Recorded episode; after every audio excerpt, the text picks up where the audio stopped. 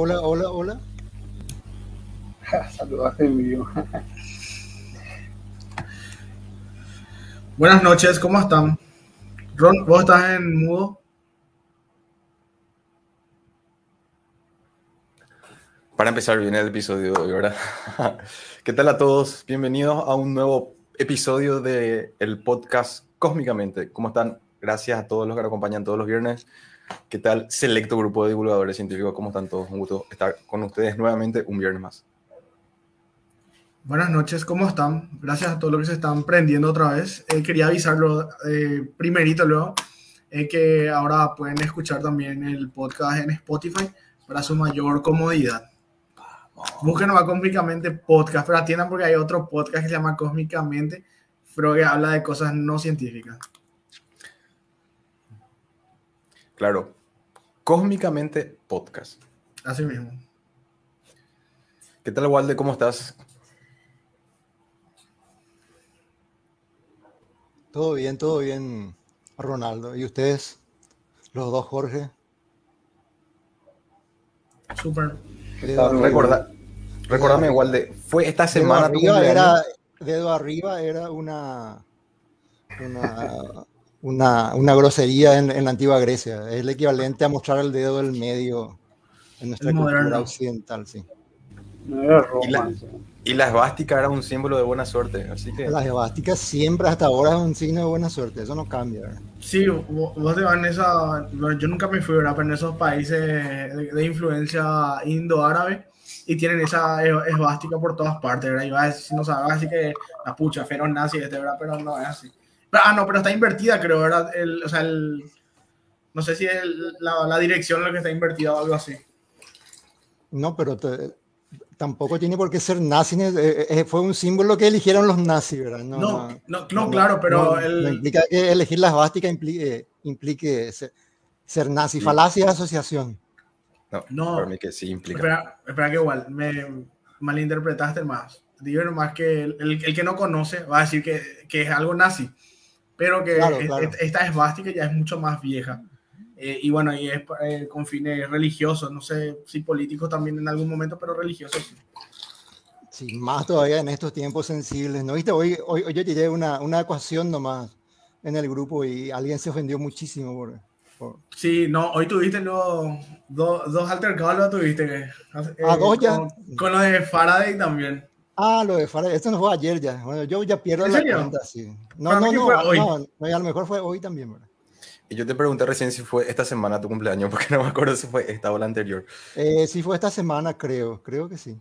Así que muchas felicidades, Waldemar, por un cumpleaños Gracias, más. gracias. Feliz vuelta al sol. ¿A cuál sol? Ahora hay que aclarar, ¿verdad? Porque como te digo, estamos todos sensibles, ¿verdad? Eh, Ha, ha fíjate que sobrevivido, yo, ha yo la, la relación, pandemia. no dije que era y ya me retaron, ¿verdad? Me dijeron que está incompleta, que esto, que era una relación chota, ¿verdad?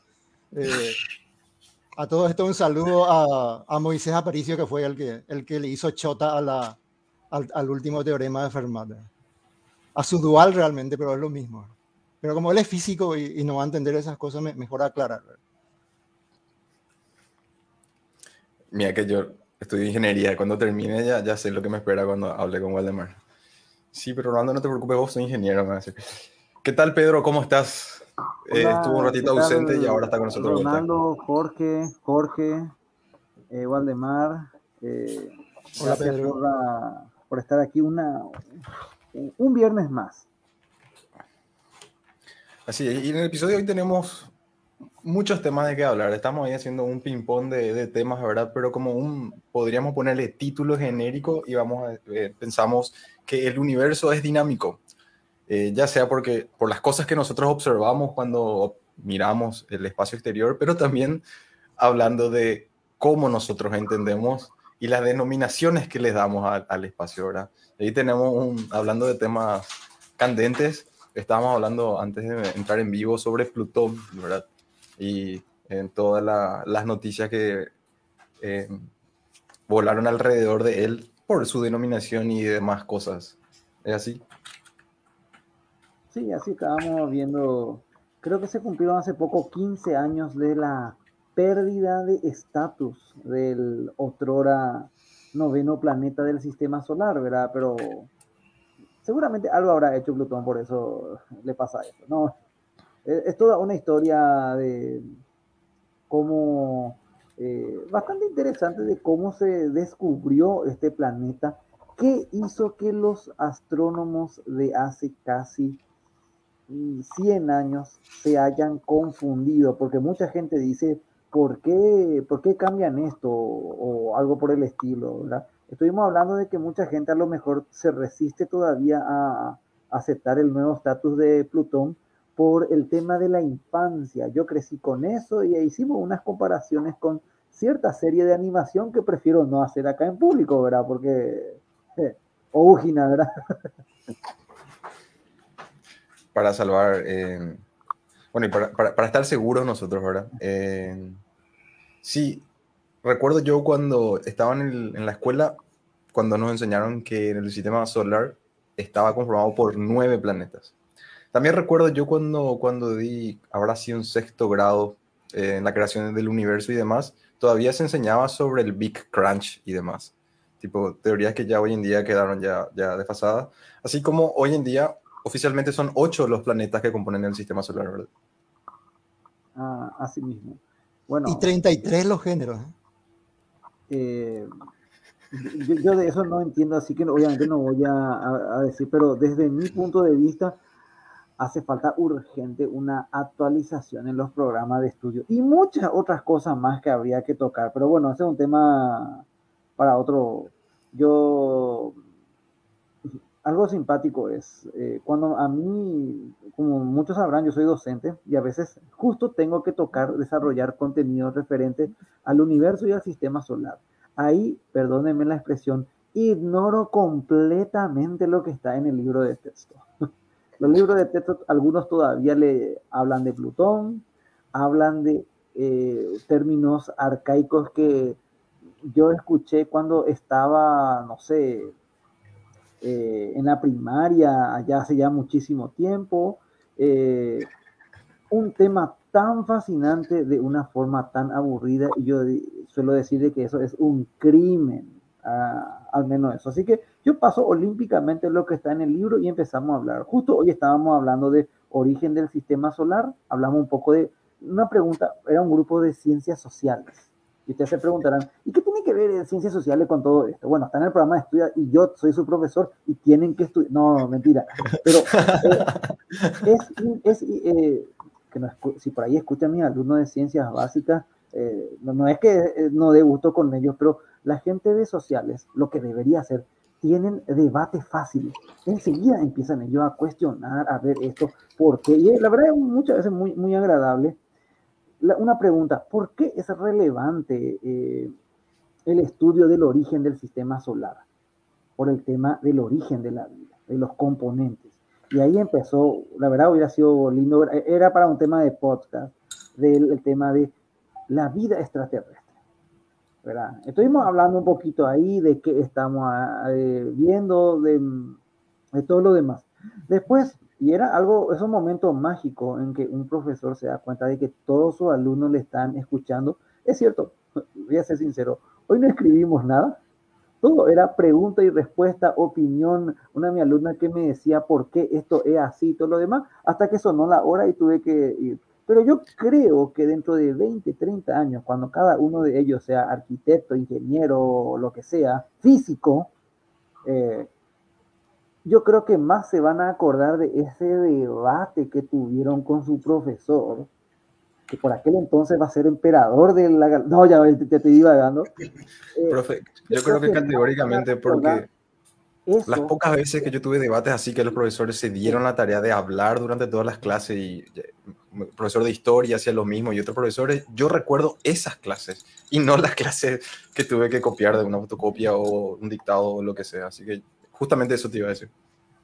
Es que eh, es así. Yo sé que a veces los alumnos ya se pasan nomás también y me, tiran un tema cuando están demasiado aburridos como para estar trabajando, ¿verdad? Y algunas veces caigo, algunas veces caigo, ¿verdad? Que justo eh, el lunes, por ejemplo, fue un debate porque hablamos de el tema de la inteligencia artificial y este androide que está queriendo presentar Tesla. Yo le, le bajé los humos y le dije, tranquilízate de que esto va a tardar muchísimo en estar, aparte, ¿qué tiene de malo de tener esclavos robots, verdad? Eh, alabado sea la máquina, no, eh, eh, bendito sea el algoritmo, no sé cómo te decía, por más de que a lo mejor Ron me mira ya con malos ojos, ¿verdad? Pero bueno, como volviendo al tema eh, más relevante, eh, vamos a, ¿por qué salimos de esto? Ah, estábamos viendo de que en nuestros programas de Era Plutón, estaban hablando de Plutón. Estábamos de Plutón, pero ahí... Y estabas comentando que vos le das la libertad a tus alumnos de elegir, por supuesto, o, hablar de temas que a vos te gustan o aplazarse. Yo, yo, yo, no le doy, yo ni eso le doy. Eh, sí, se van a aplazar, pero tienen ellos que saber. No, pero em, realmente son no momentos gratificantes, vamos a llamarle así, ¿verdad? Eh, sé que en estos momentos, llamarle en diferentes tipos de niveles, ser docente en Latinoamérica en, en general y en Paraguay en particular, no es precisamente la, eh, la profesión mejor vista, pero afortunadamente yo soy una persona de que eso de la apreciación de lo demás le vale cantidades industriales de, eh, no voy a poder decir ahí, pero ustedes ya me entienden, ¿verdad? O sea, eh, yo soy consciente de que de alguna manera, aunque sea muy pequeña, estoy contribuyendo con la sociedad. Y si vos consideras que está bien que un docente, porque no va a faltar el, a veces suele venir algún que otro padre, bueno, generalmente son madres, a decir de que,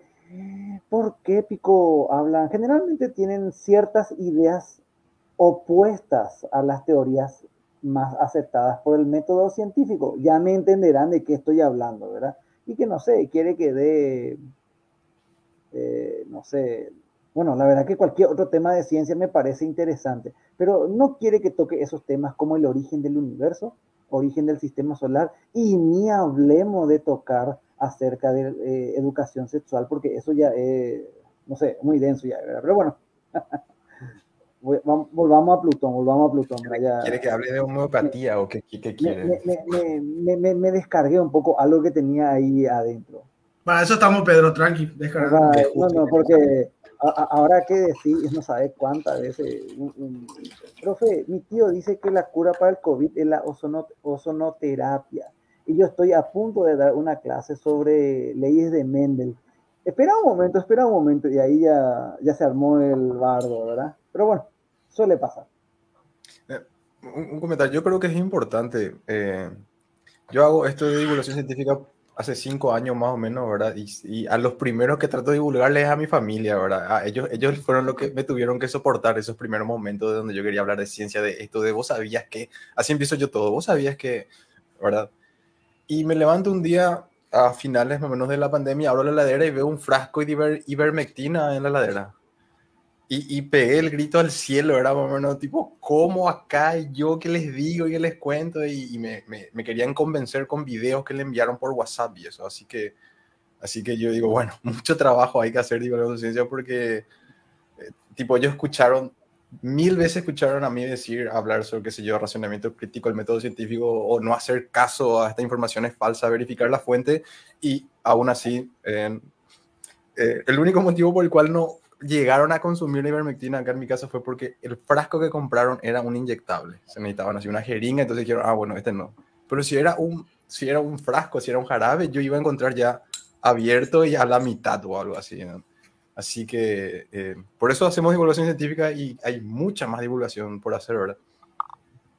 Cuando dijiste el único motivo por el que no consumieron, yo pensé, no sé, un frasco roto, una caída accidental no sé, algo por el estilo, ¿verdad? Pero... Y por suerte que, que el que sea inyectable les, les haya detenido, no quiere ver, ah, no falta una jeringa y se van. bueno, pero volvamos entonces, ya que estamos hablando del tema de Plutón. ¿Qué es lo que pasó con Plutón? ¿verdad? Eh, ¿por, ¿por, qué tanta maldad que fue de, de todo esto? ¿verdad? Bueno, aprovechando una antigua diapositiva que no volví a mostrar nunca más, no sé si ahí yo estoy em, compartiendo, verdad que todavía no compartí. Vamos a ver un poquito, ¿verdad? Este es el famoso, hoy, hoy, esta semana no preparé, solamente encontré uno y ya ya que justo está ahí, del tema de Plutón. ¿Qué pasó con Plutón? ¿Por qué hubo este desacuerdo entre los científicos, esta discordia? Y vamos a hablar de Eris, ¿verdad?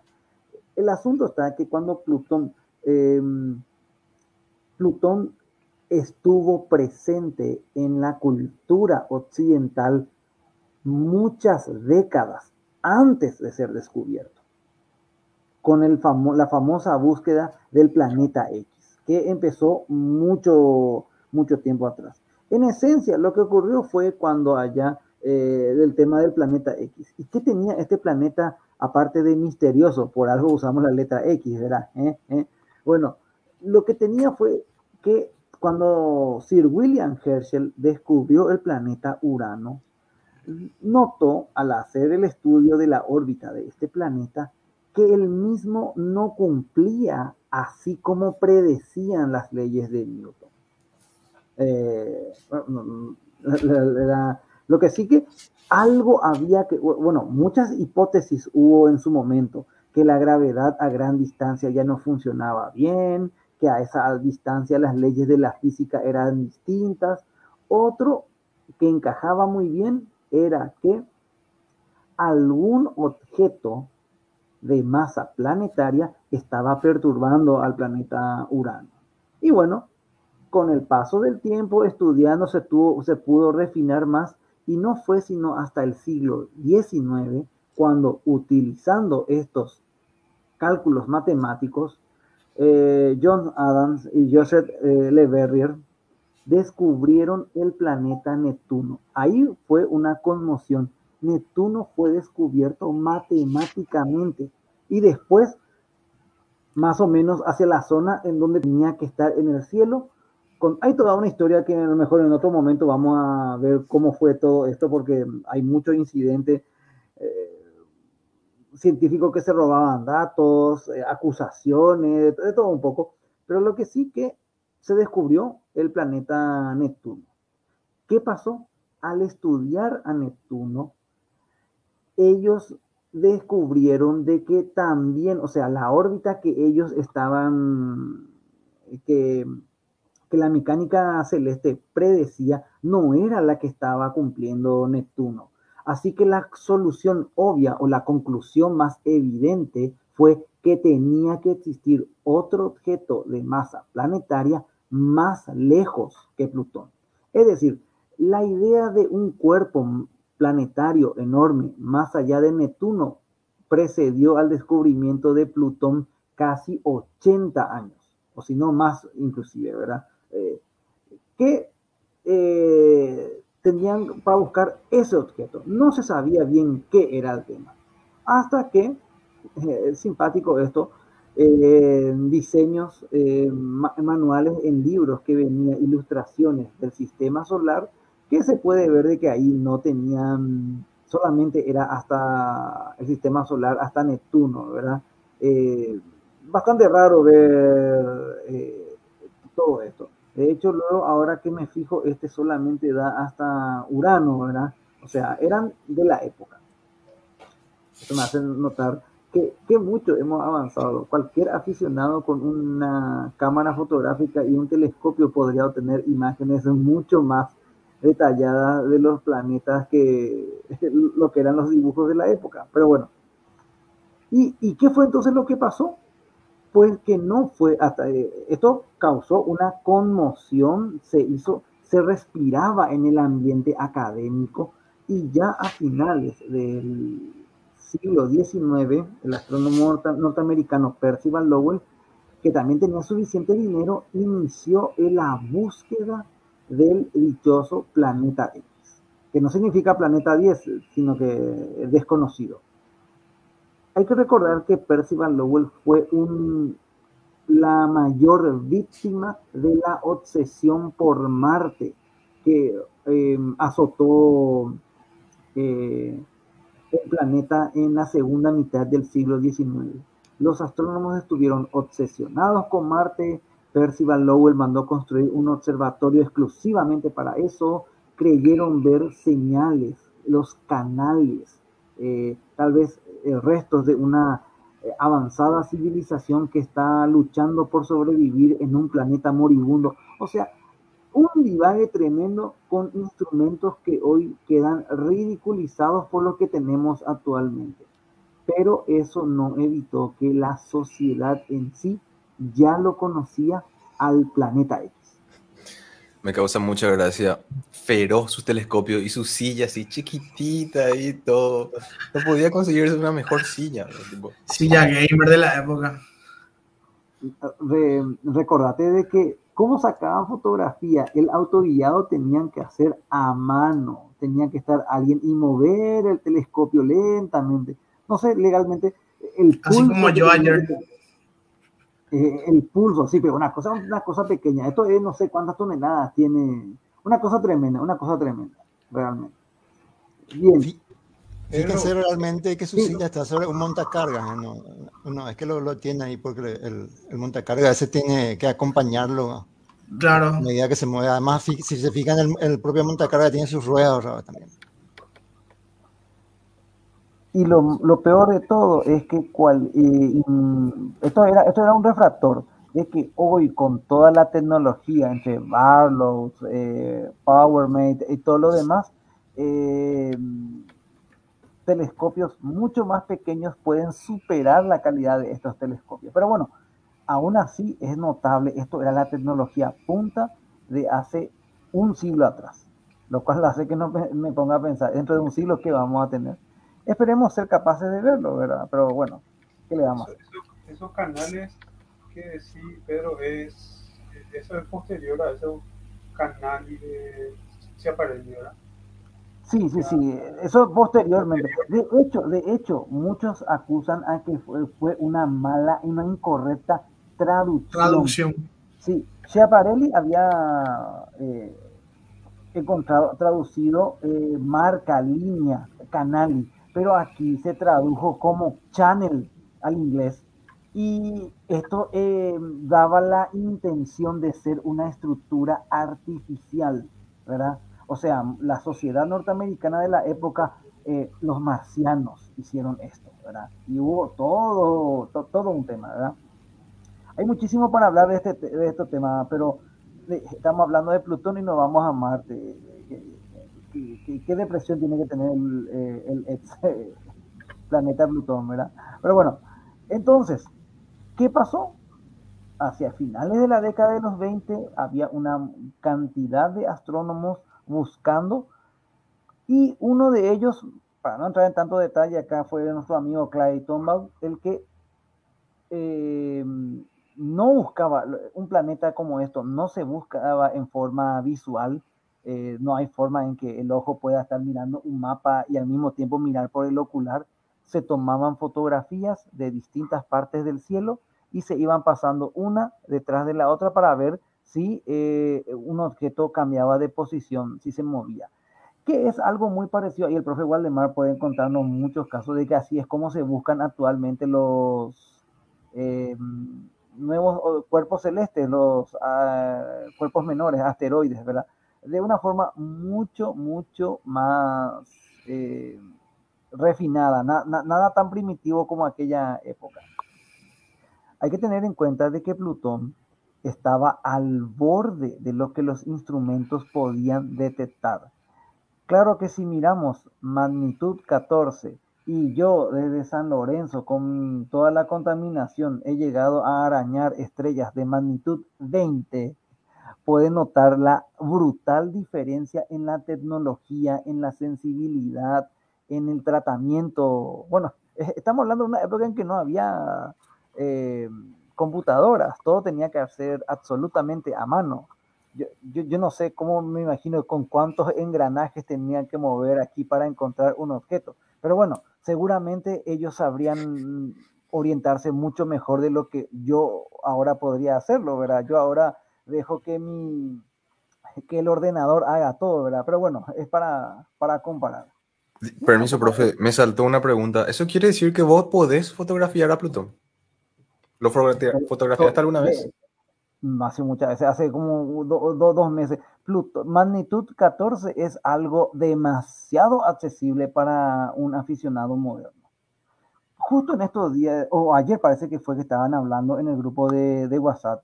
Yo leí, no, no, no tenía tiempo para eh, contestar. Creo que el profe Waldemar estaban hablando de mm, el tema de integración, de la, la, cantidad de información. Creo que Waldemar comentó algo bastante acertado, por cierto, como siempre, ahí el cepillo, ¿verdad? De que mm, los eh, aficionados apilan muchas fotografías para aumentar la diferencia, la relación señal-ruido, pero que yo no voy a hacer aparecer algo que no fue registrado por mi cámara. Es decir, aunque parezca raro, si yo tomo una fotografía de un minuto, la imagen va a salir borrosa, oscura, pero muy en el fondo, en el ruido, están todos los objetos que van a salir cuando yo apile 100 fotografías, ¿verdad? A lo mejor me estoy yendo por otro lado, porque creo que así había comentado Waldemar. Pero eh, por darle una idea, eh, una cámara monocromática con un telescopio de 15 eh, centímetros, como el que yo dispongo, en un segundo puede alcanzar magnitud 16. Imagínense, en un segundo ahí la cámara súper sensible 16 con un minuto de exposición ya se alcanza la magnitud de 18,5. Yo suelo generalmente dejar un poquito más para tratar de arañar la, la magnitud 20. Así que sí, respondiendo a eso, se puede ver, se puede fotografiar Plutón, es realmente, relativamente muy sencillo. De hecho, si no fuese porque no, no saqué mi telescopio, eh, terminando, esto podría salir y sacarle una foto. A lo mejor por ahí me animo ahora, pero bueno, eso vamos a estar. Bien, otra vez hablando de... Y entre estas cosas, esta clase de máquina era la que utilizaban. Yo no sé si se le habrá, la vista se le habrá quedado por ahí, no sé, habrá usado anteojos en forma temprana, hasta encontrar objetos que, este no es Plutón, solamente yo encontré una imagen para explicar cómo es se van pasando varias imágenes para ver cómo el objeto, eh, un objeto eh, va cambiando de posición. Aquí pueden encontrar muchas otras, puede ser ruido, pueden ser rayos cósmicos, podrían ser un montón de cosas, pero este objeto que está señalado aquí con el círculo tiene un movimiento regular, que es lo que se busca. Aún así, fue realmente, miro esto y digo, eh, fueron unos genios, una gente súper entregada a su trabajo. Hoy vamos a dejar que un algoritmo haga por nosotros todo esto, ¿verdad? Pero tampoco me arrepiento de vivir en esta época, pero bueno. Entonces... Esa máquina que... El, ¿Qué máquina? El, el, instrumento que mostraste es, es lo que se llama, es un classic blinker, ¿verdad? o, también se le llama Blinker Comparator. Eh, eh, tiene el mismo nombre, o sea, de hecho de ahí nosotros quitamos el nombre a la técnica de Blinker que, que llamamos hoy, ¿verdad? Lo que hacía era eh, intercaladamente encendía la luz en, a una de las fotos, a la que estaba a la izquierda y después a la que estaba a la derecha. Y como vos mirabas por un solo ojo, ¿verdad? Y eso, y eso se mezclaban con unos prismas, entonces vos podías ver los dos. Bueno, primero alineabas a mano, ¿verdad? Cuando eso se alineaban a mano las imágenes, pero vos podías ver ya con el ojo si, si algo estaba cambiando, pero solamente con dos cuadros se hacía, no. Eh, esa es la diferencia. Hoy de repente hacemos con cinco cuadros con, o, con más. Brutal. En cada aspecto es un trabajazo de tipo en seguir los engranes, mover, comparar. Increíble verdaderamente cómo avanzó la tecnología en toditos esos ámbitos. Ahora es muchísimo más fácil. Sí, ahora, ahora, la alineación eh, te la hace un algoritmo, por ejemplo. Eh. La alineación malo ya me parecía dificilísimo. Solamente podés comparar dos. Tipo, ahora estamos viendo una comparación de varios para que, que puedas notar el, el, movimiento de eso. Imagínate de a dos. ¿Qué, qué llegar? En, en, en, eso que está mostrando Pedro, yo, yo, cuento, eh, yo cuento nueve, nueve posiciones distintas. ¿sí? Eso, por ejemplo, ellos no podían hacer, ¿verdad? Y, el, y eh, además había un problema con, con, ver dos. De repente podía ver al, alguna imagen fantasma que, que, se coló por ahí de, y, y, te podía engañar. Por eso que también se necesitaba otra vez la, la confirmación o de otro observatorio o, o de, de, día siguiente. Y muchas veces al día siguiente ya se te perdía el objeto y, y no sabías dónde, dónde buscarlo, ¿verdad? Porque no podés determinar una órbita con, con solamente dos posiciones.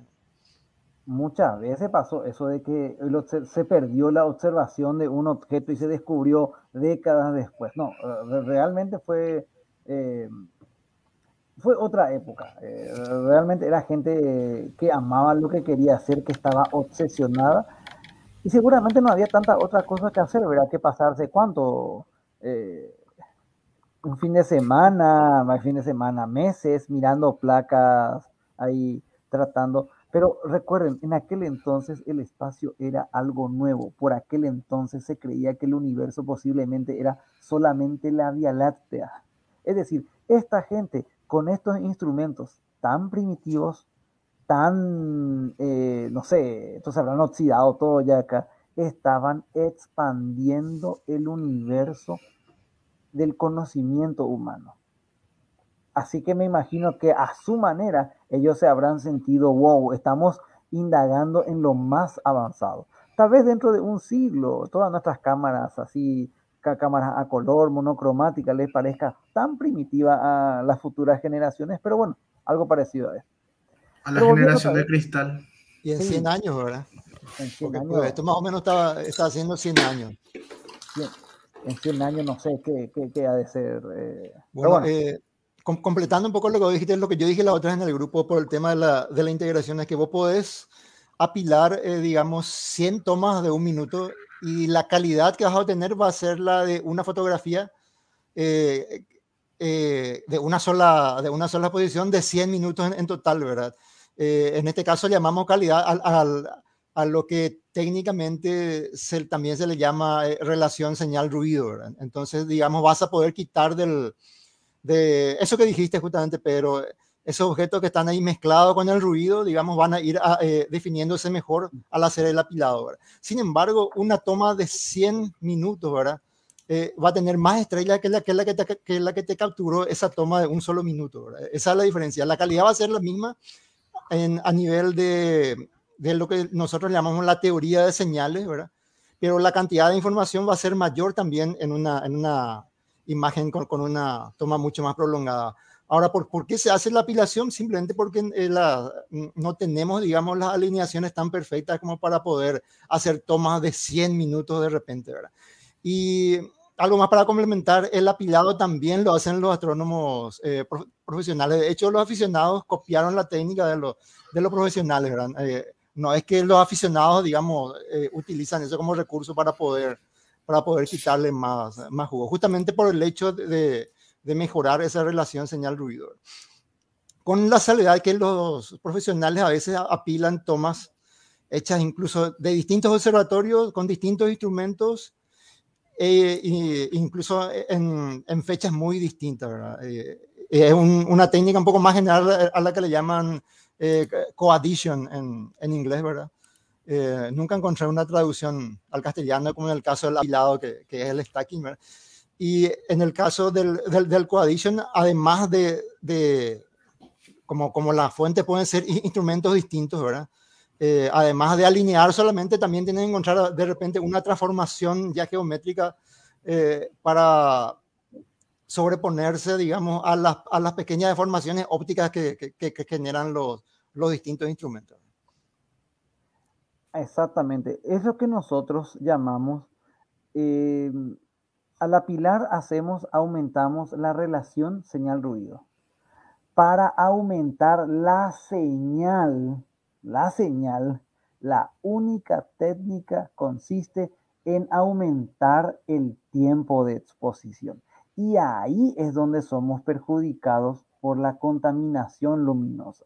Ahí está, vi, que hay gente que estaba preguntando eh, si eh, cómo hacemos el tema de la contaminación, eh, que seguramente uso filtro. De, para eso le digo que yo no uso ningún filtro para la contaminación luminosa. Hay otras formas de sortear, pero el problema es, yo aquí, vamos a suponer que el dinero no me es un problema, sí, sí lo es, pero tengo una montura muy buena, tengo una alineación perfecta, engranajes, magnéticos que están rozando, están levitando. No, mena, tenés el mejor equipo. ¿Cuál es la limitación que, por ejemplo, yo o todos los astrónomos ciudadanos, los aficionados, sufrimos? yo no puedo exponer más allá de cinco minutos una fotografía, porque la contaminación luminosa me va a blanquear el fondo del cielo y ya pierdo contraste. Ahí es donde fotografiar desde un sitio oscuro aumenta dramáticamente el potencial de la astrofotografía. Es decir, es cierto, yo puedo conseguir muchas de estas cosas desde San Lorenzo, pero si yo pudiese llevar mi equipo regularmente a un lugar alejado, el alcance iba a ser mucho, mucho mayor. Pero bueno, yo creo que hablamos de astrofotografía y nuevamente le hicimos el vacío a, a Plutón. En esencia, volviendo al tema, Plutón apareció ahí, ¿verdad? Un pequeño punto perdido más allá de, en, las afueras del sistema solar. El tema con Plutón en ese momento fue toda una conmoción porque se descubrió un nuevo objeto. Aquí hay un tema.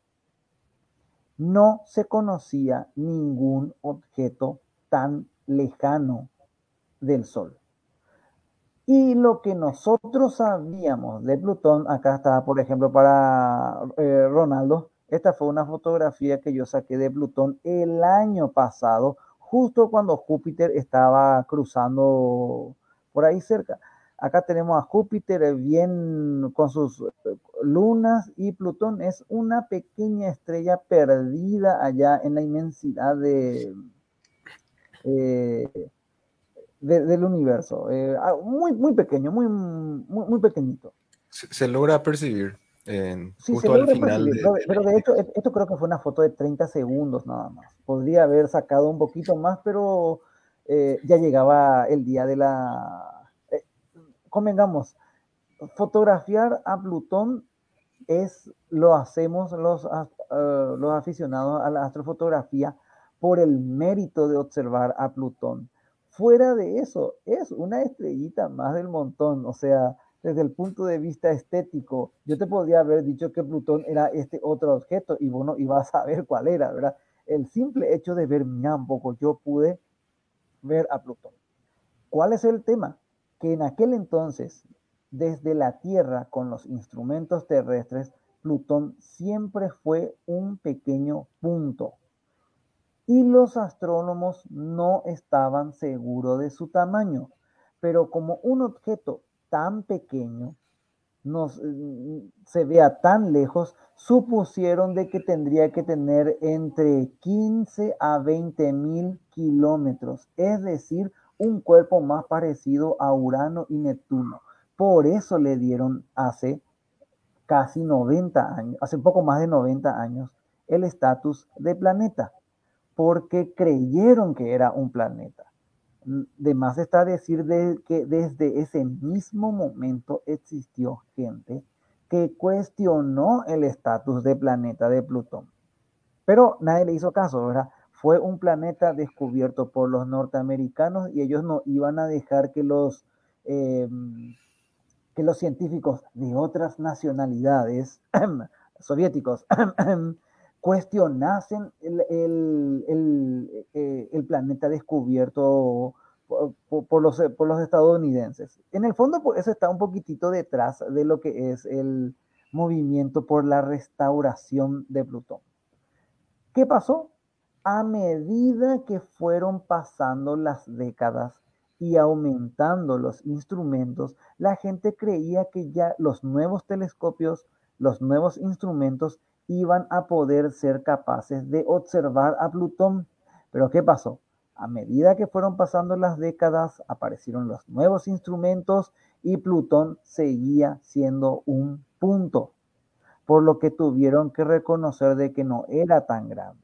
Después ya dijeron que era del tamaño de la Tierra, después que era del tamaño de Marte, después ya que era mm, del tamaño de las lunas de Júpiter. Es decir, en buena medida a Plutón se le llamó planeta porque se dejaron llevar por la emoción del momento. Eh, sí, yo conozco mucha gente que ahora va a criticar muchísimo de no, pero Plutón es esto, Plutón lo otro, ¿verdad? Pero bueno, básicamente ese es el motivo del por qué Plutón eh, fue considerado planeta y por el que hoy, 15, eh, hace, 15, hace poco se celebraron 15 años, ya se, no se lo considera parte del mismo. Y la razón por la que brillaba mucho era porque tenía mucho hielo también. Que en aquel entonces no es que sabían demasiado. Ellos creían, hay algo muy simpático. Eh, Habrán visto una pelota que está, una esfera, una bola de billar que está iluminada y que en, la, en, una, en una porción del, de la pelota parece que se acumula el brillo, como no me viene ahora a la mente qué se llama eso, eh, no me acuerdo. Eh, pero bueno, y ellos creían que Plutón era algo así. Estaba muy lejos del Sol. Al, su albedo. Su albedo creo que era, no, no, no me acuerdo, te voy a mentir, te voy a mentir. No igual de capaz que te corrija, yo, eh, supongo que eso... No, sé de qué están hablando, no sé a qué se refieren exactamente. Eh, albedo es la capacidad que tiene un cuerpo de, no, no, no, no, de, de reflejar, digamos. Eh, habrán visto esas fotos de la Tierra, no tengo ninguna a mano acá, de que se ve el punto en el que el sol parece que se refleja directamente con la cámara, así en el mar, y eso se nota que es un poco más brillante, ¿verdad? No recuerdo cómo, se llama eso. Ya eh, en, en, procesamiento de imágenes le llamamos al, punto especular, ¿verdad? Pero no sé si es... Este, no, es exactamente, el punto especular ese es. Que, vamos a suponer, vamos, voy a usar esta imagen de Júpiter. Este sería el planeta y este sería el punto especular. Ellos pensaban de que, lo que ese puntito que veíamos de Plutón era el punto especular y que nuestros instrumentos no podían ver el planeta. Eh, después fueron aumentando la sensibilidad, la capacidad de los telescopios y nunca apareció el resto del planeta. Conclusión, era un objeto brillante, posiblemente cubierto de hielo, pero mucho más pequeño. Y a medida que fueron pasando los años, bueno, ustedes ya conocen ya el resto de la historia que pasó hace 15 años, ¿verdad? A Plutón se le quitó el estatus de planeta porque posiblemente nunca debería haberlo tenido. Allá voy a empezar a, ganarme enemigos. Pero siempre, siempre sigue siendo un planeta enano. Recordemos que tenemos planetas mayores, planetas enanos y planetas menores. Al final siempre todos son planetas. Al final todos son planetas, ¿verdad? Pero, pero no, porque según Jerry Smith, no, ya me voy por otro lado, ¿verdad? Pero no, tenemos un Jerry Smith en la vida real y es Alan Stern. Él es el Jerry Smith. No, pero, espera, pero el tío Alan merece. A ver, un poco, creo que tengo una foto de él por aquí. Justo sí, justo antes de empezar el vivo, antes que vos entres, estamos ah, hablando de él. eh, recordate, el, bueno, cuando empezó el tema de la misión, el, dejando de lado de que de él nada, él pasó casi toda su vida tratando de desarrollar una misión a Plutón, ¿verdad? Desde los años 80, pasando por todas estas misiones, todo, decepción, cancelación, crisis económica, eh, después ya dijo que le vamos a hacer, vamos a enviar algo pequeñito, no es muy pequeño, sus datos no van a ser relevantes, de todo un poco, tuvo que pasar todo hasta llegar a la dichosa eh, New Horizons. ¿verdad? Eh, o sea, para Alan Stern fue eh, todo, lo demás. Hace, pasaste toda tu vida, lanzan la nave meses después cuando tu nave, toda nave estaba atravesando el cinturón de asteroides y dirigiéndose a Júpiter, le quitan el estatus de planeta. Qué divertido habrá sido eso en su momento, ¿verdad? Pero, pero como muchas veces, a veces me preguntan mis alumnos, profe, ¿pero qué le pasó a Plutón? ¿Explotó? Eh, ¿Cambió su órbita? A Plutón no le pasó nada. Y lo que hacemos aquí, estas clasificaciones, son un invento nuestro. Cada objeto, si vamos al caso, cada objeto de por sí es único, ¿verdad? Puede guardar más semejanzas con otros objetos del cinturón de Kuiper y no tanto con Urano o Neptuno o con la Tierra o Marte pero deja, no deja de ser un cuerpo celeste, ¿verdad? Eh, él fue el responsable de que podamos explorar Plutón en nuestra generación, porque si no era explorado en el hace unos cuantos años, posiblemente la atmósfera de Plutón se hubiese condensado, hubiera caído sobre el, el planeta enano y tendríamos que esperar hasta principios del siglo 23 para poder explorar Plutón como se debe, ¿verdad? Pero bueno, cosas, eh, anécdotas de la exploración espacial. Eh, ya que estamos hablando ahora, ahí podemos ver la última, la sonda que visitó a Plutón, la New Horizons. Yo he visto un documental sobre la New Horizons y fue una, una misión muy, muy arriesgada y una verdadera proeza ingenieril lo que lograron, porque para medir la órbita y que llegue exactamente, tuvieron que utilizar mediciones muy antiguas que habían disponibles para la época y como no tenían tanto tiempo, utilizaron esa para hacer la, la trayectoria, para calcular la, trayectoria y hubo encima otra vez unos meses que la sonda viajó apagada y tenía que prenderse automáticamente cuando llegaba en el, en el punto establecido y existía una, una, gran posibilidad de que se prenda y que apunte mal su antena y que nunca más podamos saber qué pasó con la New Horizons, ¿verdad? Pero bueno, por suerte sabemos que fue todo un éxito la misión. Como dice Ronaldo, la verdad es que tantas otras misiones, pero esta fue después de mucho tiempo, al final llegó, llegó a salir, salió en el año 2006. ¿Saben lo que una, fue posiblemente hasta la misión de la sonda Rosetta que le ganó 10, la Rosetta tiene 10 años, este tiene 9 años y medio para llegar al objetivo principal, ¿verdad? Eso es una vida. Eh, no sabes si la persona que operó la nave en el lanzamiento va a ser la misma que va a estar cuando llegue al objetivo. O sea, tenían que viajar tremendamente hasta llegar al, ahí vemos el tío Alan cuando al, le, le quitaron el estatus de, de, Plutón. Imagínense hacer todo este trabajo, un trabajo de ingeniería, una fe, y de repente aparece Gonzalo Tancredi ahí para decir, eh, tú no eres un planeta y cosas por el estilo. De más está decir de que fue todo un rechazado en gran medida, en especialmente en los Estados Unidos. Pero eso ya creo que escapa al, eh, al tema en sí. La, algo emblemático de esta misión es que es recién la quinta sonda que escapa de, de, de la atracción del Sol, que no regresará jamás. Eh, es decir, desde el 77 con la Voyager 1 y 2 tuvieron que pasar varias décadas, eh, casi 30 años, eh, para la New Horizon, ¿verdad? Eh, aún así, uno de los motivos, una de las cosas un poco oscuras, Alan no quería mucha polémica y por eso esta sonda, la quinta que abandona el sistema solar, no lleva ninguna placa, ningún disco de oro, ningún mensaje polémico, como el que la vez pasada estuvimos hablando del disco de la boya, ¿verdad? Ni mucho menos el obsceno mensaje de la Pioneer, que eh, los extraterrestres no, no, no, querían nuestro pack, así que no sé qué. Bueno, y él no cumplió con la cábala, entonces le cancelaron el tema este de sus sueños de llegar al noveno planeta, así que no se puede quejar. No, no se puede quejar, no se puede quejar.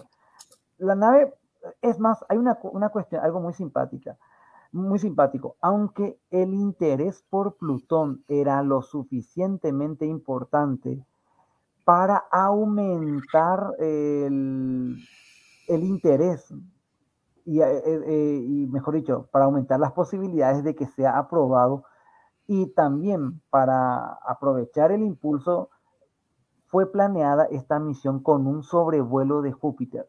Esto permitió que la nave acelere su velocidad, ¿verdad? O sea, ni modo, acelerar que va a hacer, baja la velocidad, perdón, me trabé ahí, ¿verdad?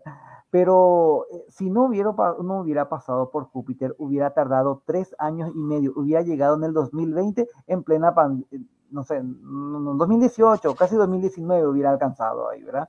Pero eh, de paso, ese sobrevuelo les permitió a, también a la misión estudiar al sistema de Júpiter. Puede parecer algo mm, eh, ambiguo, pero eh, y que simplemente estaba de paso, pero recuerden que, in, que estas siguen siendo, en la mayoría de los casos, las, mejor, las últimas mejores imágenes de las lunas de Júpiter. Sí, yo sé que hace, unas, hace un, unos meses la sonda Juno sobrevoló Ganímedes, Ganímedes. pero no, no, no tiene esa... No, no eran cámaras de alta calidad. Vamos a tener que esperar a, las, a finales de esta década a las zonas europeas y norteamericanas para estudiar. Fue todo un tema eh, para poder estudiarlo la, la, con instrumentos. Claro. desde las misiones de Galileo, o sea, la, la, sonda espacial de Galileo a finales de los 90 ya no teníamos más eh, imágenes, eh, al menos buenas, del, del, sistema de Júpiter. Un pequeño spoiler para la gente que está escuchando. Después vamos a volver a hablar sobre las lunas galileanas, así que échenle un buen vistazo a, a las fotos de mejor calidad que tenemos hoy en día. Y, y, y, por, por, y algo simpático porque tenemos por una cuestión agridulce con Galileo. Galileo tuvo un famoso problema que al viajar a Júpiter se dañó, no se desplegó su antena principal y la misión estuvo a punto de ser mandada al traste, pero usaron eh, una antena secundaria, pero la antena secundaria apenas permitía 200 imágenes por mes. Cuando Cassini, que tenía unos cuantos años más, podía enviar 4 gigabytes de información por día. Allá, imagínense un poco la, o sea, eh, este regreso a Júpiter que vamos a tener con sondas de alto presupuesto a finales de esta década, vamos a quitarnos ese mal sabor de boca de, la Galileo. Pero bueno, eh, la mm, New Horizon vino a darnos un poquito de, de, de vistazo a lo que podríamos ver. Luego, después, durante mucho tiempo, ahí comentó Ronaldo, gran parte de estos años la sonda estuvo hibernando, es decir, empezó a dormir. Tenía una pequeña computadora que estaba haciendo un ciclo ahí en bucle, controlando que todo esté funcionando. Habrá, pasó, va cuatro o cinco años durmiendo. Ahí recién dijo algo Ronaldo que es muy cierto. Tenía un despert, un reloj, ¿verdad? Que al, al activarse, la nave tendría que despertar, mover sus cámaras y apuntar. ¿Y qué pasa si no le encontraba a la Tierra? Bueno, eh, tenía todo un protocolo, tenía que usar navegación autónoma, tratar de encontrar, pero eh, había muchas cosas que podrían eh, salir mal. Recuerden que estamos hablando de una nave que tiene más de 15 años, que está usando tecnología de finales de los años 90. Es decir, estamos hablando de algo que tiene más de 20 años de, tecnología. Finalmente, al llegar al 2015, empezamos a obtener ya imágenes cercanas.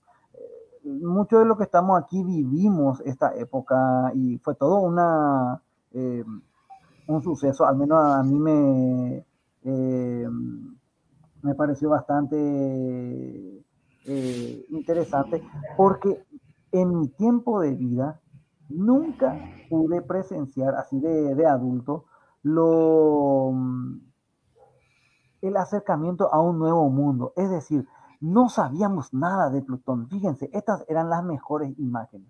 No teníamos idea de que íbamos a, a poder ver esto. A medida que se fueron acercando, se detectaron ya las otras lunas, ya empezó a ver todo lo demás cada vez mejor.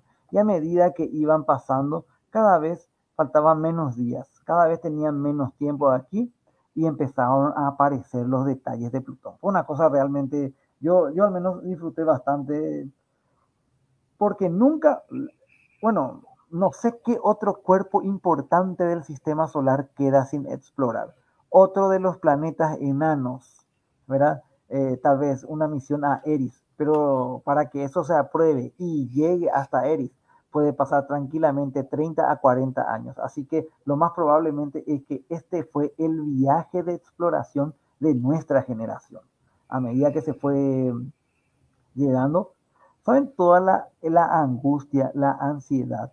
¿Qué pasa si la sonda entra en modo seguro? Como lo hizo uno, unos dos días antes de la, del sobrevuelo tratar de tantos años de viaje para que se descomponga en ese momento, pero al mismo tiempo quería, algunos incluso querían de que no se esté, que la nave no esté trabajando tanto para que, porque so, tuvo que aguantar 10 años, casi 10 años en el vacío del espacio. Tenía, tenía que estar bien, eh, eh, aguantar todo esto. Y de repente apareció la magia ese Profe, planeta encima, que tanto. Sí. Encima este iba a ser un único sobrevuelo, iba a pasar una Bien. sola vez nomás alrededor un de él. Por un tiempito, sobrevuelo, pero una sola. eh, pasada. solamente nada, era todo o nada. Hasta que cada vez, acá tenemos Plutón, Caronte, unas cuantas imágenes más, la última mirada a esto que vemos, el hemisferio oculto de Plutón. ¿Qué pasa? Plutón tarda aproximadamente una semana en dar una vuelta. Cuando la nave sobrevuele Plutón, el otro hemisferio estaría visible. ¿Qué quiere decir? Que esta, esta es la mejor imagen de la otra cara de, Plutón. Y pasarán décadas hasta que tengamos imágenes de, eh, de mejor resolución de la que tenemos aquí. A medida que se fue acercando, aparecieron ya muchos detalles la sonda siguió una trayectoria que le llevó a pasar a relativamente corta distancia de Plutón, Caronte. Lastimosamente, como era un solo sobrevuelo, no podían pasar mm, tal vez en el medio entre ellos, porque el objetivo era también pasar eh, por la sombra de, de, Plutón y de Caronte.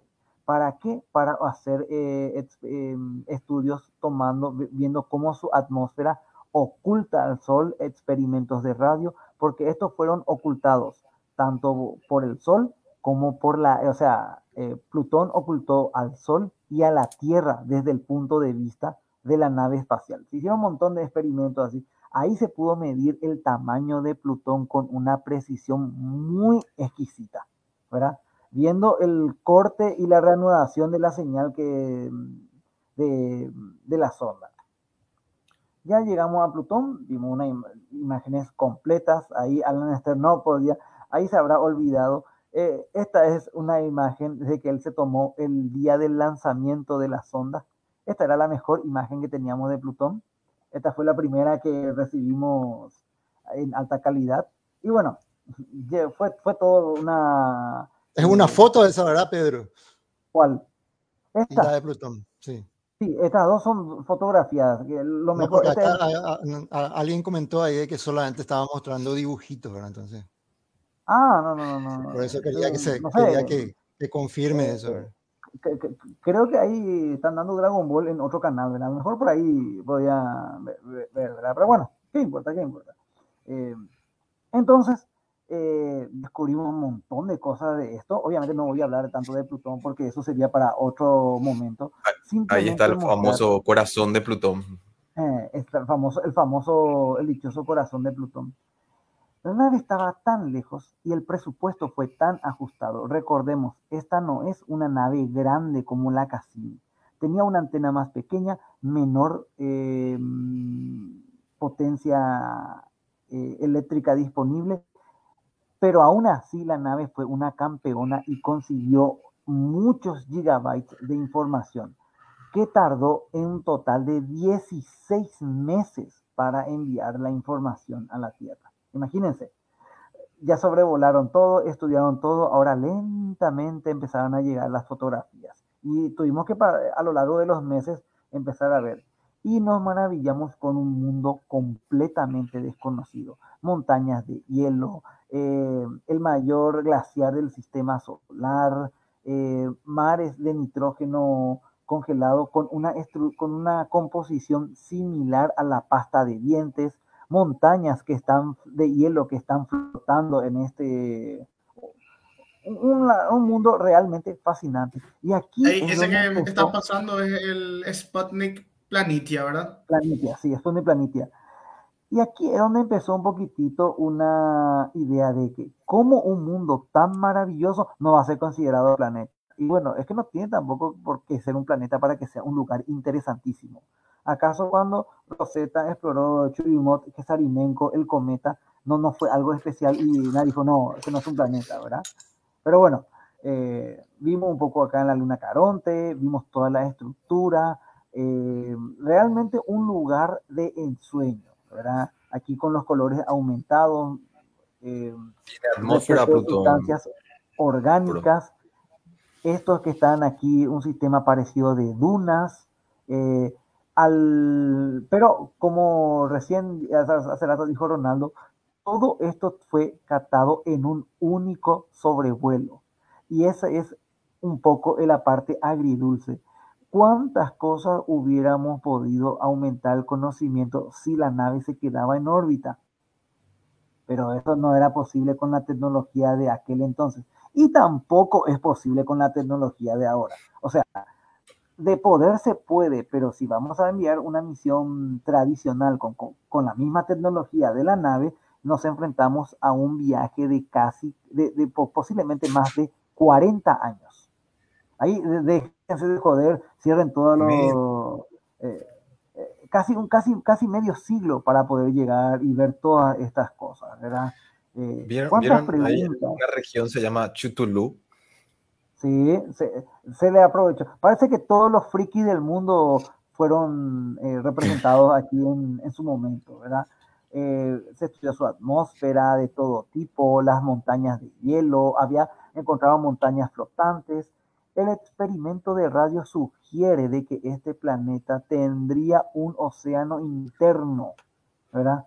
Solamente que el potencial astrobiológico de, es desconocido. No sabemos qué tipo de estructura. Posiblemente la fuerza de fricción, las mareas con la luna Caronte calientan el interior de, de Plutón. Y quién sabe, podría ser un oasis para la forma de vida allá en las afueras del sistema solar. Imagínense, tal indicio de lo que podrían ser criovolcanes. Recuerden, con una sola pasada, a lo mejor tuvimos la muy mala suerte de que en ese momento no estaba emitiendo algo. Algunos indicios de lagos congelados de nitrógeno. Como les había comentado, Plutón se está alejando del Sol y posiblemente el planeta se está congelando. Tal vez en, la década de los años 90, si hubiéramos explorado, habríamos encontrado ríos y lagos de nitrógeno. O sea, legalmente estamos hablando de algo muy loco. encontramos indicios de lo que parecen ser eh, estructuras similares a ríos. No sé, una cosa, un mundo eh, que características que sugieren un periodo de una mayor presión atmosférica que permitió la existencia de líquidos en la superficie. O sea, una cosa realmente, y todo esto fue, Caronte también quiso colaborar, todo esto fue con, eh, en, una sola, en un solo sobrevuelo. De Nitz e Hydra conocemos algo, pero de Kerberos y de Stitz apenas tenemos estas imágenes monocromáticas. Eso fue el larguísimo viaje para llegar y descubrir nuestro eh, vecino más cercano. Y la gran pregunta, porque siempre me hacen la pregunta, y profe, si hay tanto ahí, ¿por qué no volvemos a Plutón? El problema de volver a Plutón es que primero que ya fuimos hace poco, pero más muchas cosas descubrieron, puede haber vida. Sí, es interesante. El problema es, ¿hay motivos para regresar? Se me ocurren 100 motivos para estudiar el comportamiento de eh, un ecosistema distinto. O sea, sabemos que en el ámbito científico hay de todo para poder regresar. El problema es, si queremos regresar rápido, podríamos enviar una sonda de sobrevuelo. Tendríamos que esperar hasta mm, tal vez mediados de la década de los 30 para que eh, tarde alrededor de 10 a 12 años en alcanzar Plutón. Va a tardar un poquito más porque en estos años Plutón se ha ido alejando un poquito más y no todas las eh, alineaciones planetarias son igual de, mm, por así decirlo, son igual de eficientes, ¿verdad? Pero ¿cuál es el problema? Vamos, vamos a gastar una plata enorme, porque tampoco es que la New Horizon costó 10 millones de dólares. Costó una buena cantidad el precio a día de hoy es cerca de 1.100 millones de dólares. Y enviar una sonda que vuelva a pasar nada más, ahí hay un problema. ¿Qué va a observar? ¿El hemisferio oculto? ¿O no querés enviar otro que sobrevuele el hemisferio que vio la New Horizon, pero para estudiar con mayor detalle algunas características, ver si hubo cambio? O sea, muy poco probable que sea aprobado un sobrevuelo. Otros sugieren una misión con un aterrizador eh, que, haga una misión en línea directa, que no frene. Y ustedes me van a decir, ¿cómo vas a frenar una nave que es, bueno, eh, que está viajando en línea recta hacia Plutón? o sea, lo más recto posible a gran velocidad. Y una hipótesis, o sea, un proyecto es de crear un enorme, gigantesco em, globo que serviría como paracaídas. Este globo sería tan grande que incluso la tenue atmósfera de Plutón podría frenarlo a pesar de la gran velocidad. No hace falta decir de que este es un concepto muy verde todavía. No se ha probado en ninguna otra atmósfera, así que no. Si vamos a regresar a Plutón, tiene que ser con un orbitador. Y ahí el tío Alan, sabiendo que muy probablemente él no verá a este orbitador, es uno de los que más están diciendo, ya visitamos ya Chequeraima de Marte, ya vimos demasiado Marte, Júpiter tiene dos sondas, Saturno casi estuvo 13 años. El problema para esto, bueno, eh, ¿cuál es el problema con Plutón? Plutón tiene dos grandes problemas. El principal problema es que ya fue explorado, mientras que Urano y Neptuno no han recibido una sonda moderna, avanzada, para el estudio de los mismos. Hoy, como muchas veces lo digo esto, la prioridad de la comunidad científica es enviar una sonda a Urano o Neptuno. Plutón ya no es tanta prioridad. El otro problema es que si voy a enviar una misión normal, va a tardar 40, 35, 40, 45 años en llegar. Si yo quiero que un orbitador alcance a Plutón dentro de mi expectativa de vida, voy a tener que enviar posiblemente una misión accionada a energía nuclear. Aquí es donde justo este remolcador ruso del que estuvimos hablando antes entraría o algo parecido entraría en acción. Una nave con estas características accionada, a, o sea, que use motores iónicos alimentados por energía nuclear, tardaría tan solo 16 años en alcanzar Plutón. Con una nave como, como debe ser, ¿verdad? Ahí nos damos cuenta que incluso usando el poder del átomo, Plutón está muy, muy lejos. Así que eh, disfrutemos de las imágenes que tenemos de, Plutón, de esas maravillosas arenas de materia orgánica en ese mundo de fantasía, porque es muy poco probable que en nuestro periodo de vida veamos otra misión a Plutón. Además, los otros planetas enanos también están pidiendo una sonda.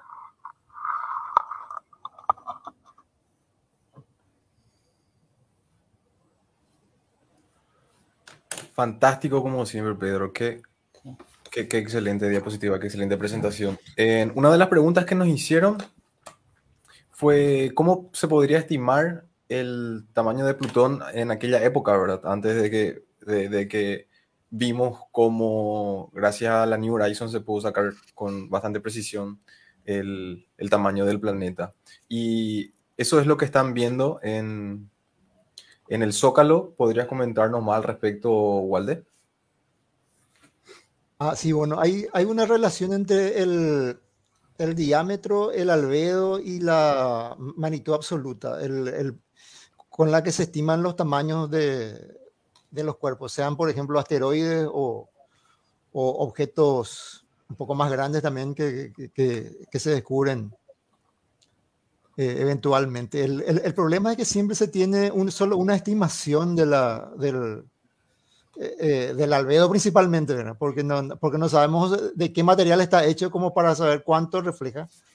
Entonces, esas estimaciones se hacen con base a la ubicación aproximada del, del objeto, digamos. Sabemos que, que, que, si está, por ejemplo, en el cinturón de Kuiper hoy día, ¿verdad? Sabemos que que va, a, que va a estar formado mayormente hielo. En esa época no, no se sabía todavía eso, entonces por eso, por eso sí se asumía que era un, un planeta, digamos, de tipo Terre, ahora tenía que ser bastante grande para que refleje eh, esa cantidad de luz que, que, reflejaba a esa distancia. La distancia sí se podía estimar, ¿verdad?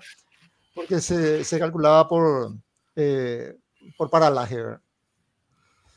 Y la, la magnitud absoluta se podían eh, estimar más o menos en base a eso, digamos, la, magnitud absoluta en el sistema solar eh, se mide distinto que en el caso de las estrellas. Para, para estimar la magnitud absoluta, eh, se ubica, digamos, a los objetos, eh, el Sol, la Tierra y el objeto que, del que queremos conocer en un triángulo equilátero, cada uno en un, en un vértice, y es, ese triángulo equilátero tiene un, una unidad astronómica de largo, eh, en, en, cada lado, ¿verdad? sabemos que los tres lados son iguales, ya dije equilátero.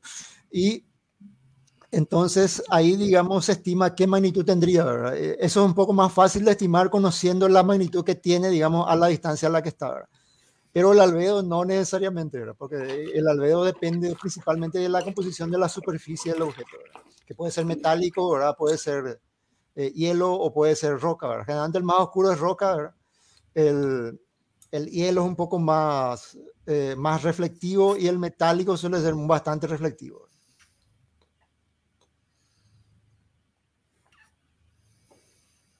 Eso fue lo que se utilizó. Eso fue lo que se utilizó en aquella época para estimar. ¿Es lo que se sigue utilizando todavía hoy en día? Bueno, la que se utilizó en aquella época habrá sido eh, una, una, versión anterior. Esta, digamos, ya es la, la ah, más ah, actualizada. Aclara, a, a, y, y, aclaremos de paso que esta es una fórmula completamente empírica, ¿verdad? No, no, no deriva, digamos, de, de una teoría física, más bien es, es, una cuestión derivada de la geometría, de, de, las propiedades reflectivas de los cuerpos, ¿verdad? Pero no es una relación, no es una ley física, ¿verdad? Es simplemente eh, una relación que sabemos que funciona hasta el día de hoy bastante bien, ¿verdad? Para, y principalmente se lo usa más con los asteroides, ¿verdad? Que son los que se, se, se descubren eh, por montones. Fantástico, con eso tenemos respondido a la pregunta que nos hicieron sobre cómo se estimaba el tamaño del planeta Plutón. No sé si habría otra pregunta.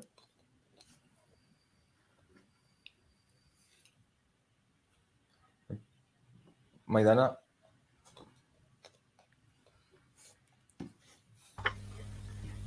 No, eh, solamente alguien escribió ahí que creo que ya comentaron, de hecho, que si es real son dibujos nada más lo que estaba mostrando Pedro. ¿verdad?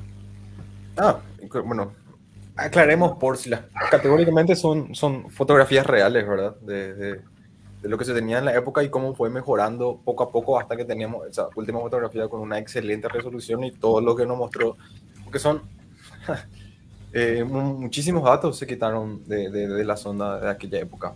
Yo hasta ahora recuerdo, eh, yo no sé, así como dijo el profesor, fue un, muy emocionante lo que se vivió en el 2015 con esta sonda. Yo creo que recuerdo, no sé si esto lo vivía en vivo o en los documentales posteriores, en el centro de operaciones, en el centro de mando, cuando esperaban que le llegue la señal después de haber dormido por, por varios meses, si fueron años luego, en la sonda y donde se, quedaron ahí dos, tres días esperando a ver si recibían la señal, ¿verdad? Y cuando recibieron, saltaron todo y, y una algarabía total, ¿verdad? Bueno, gracias a eso hoy en día exploramos ya todos los planetas de nuestro sistema solar.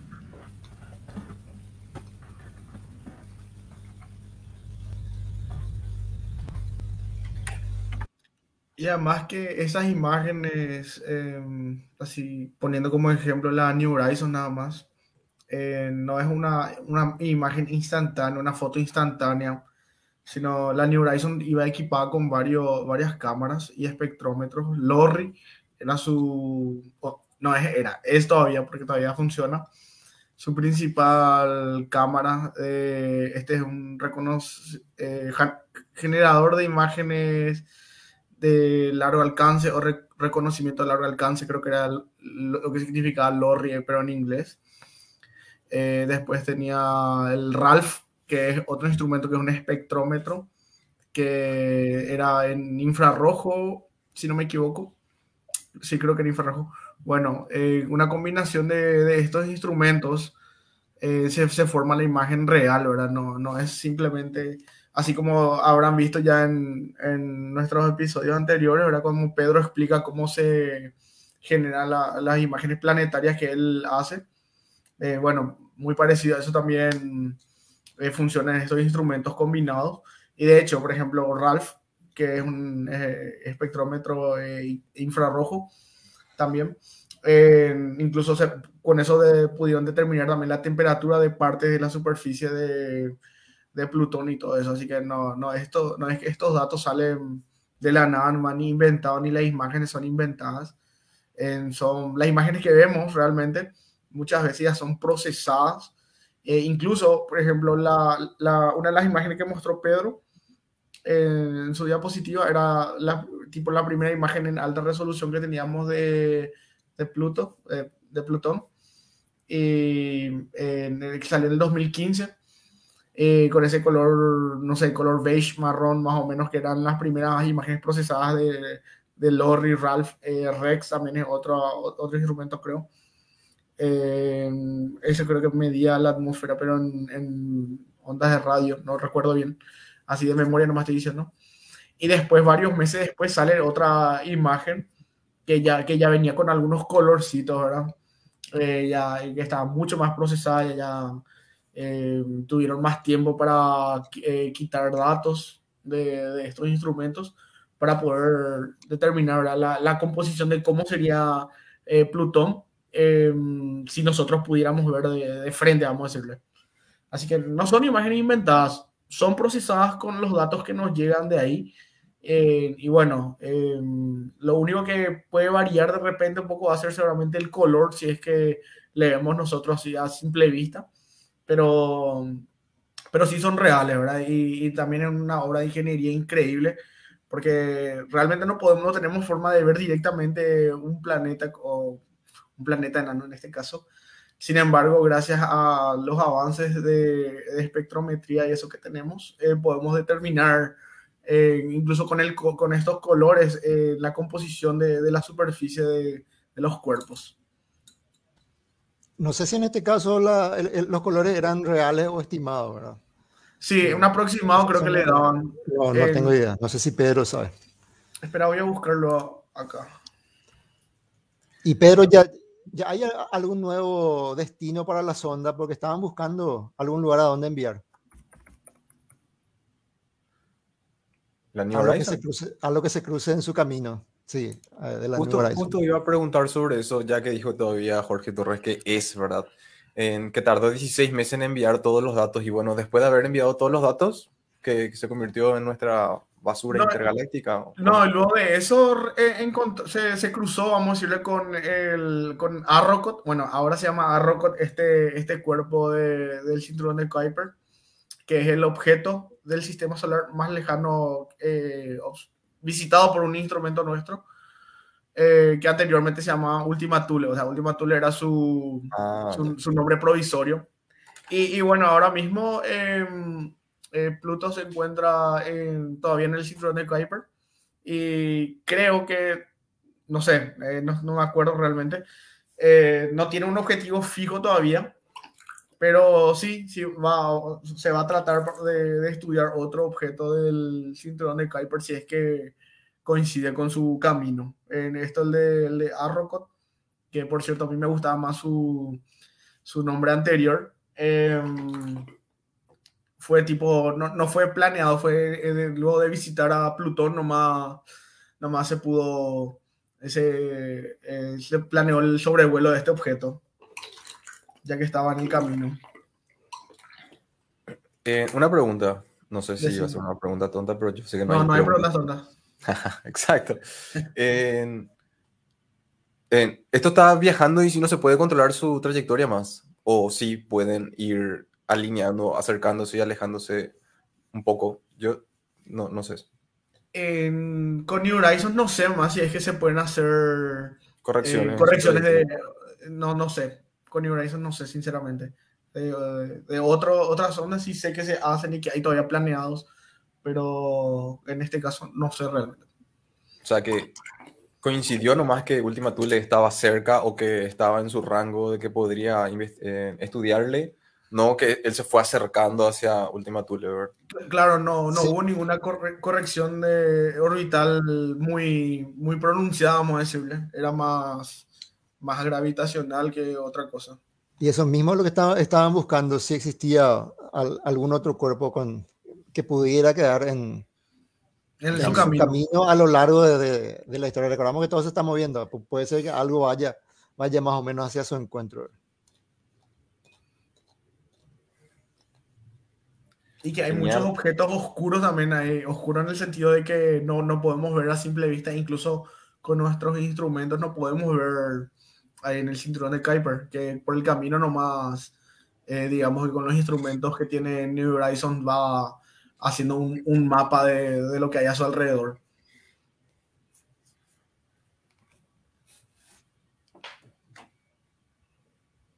Pero no sé un poco si es que tiene otro, otro objeto ahora mismo como destino.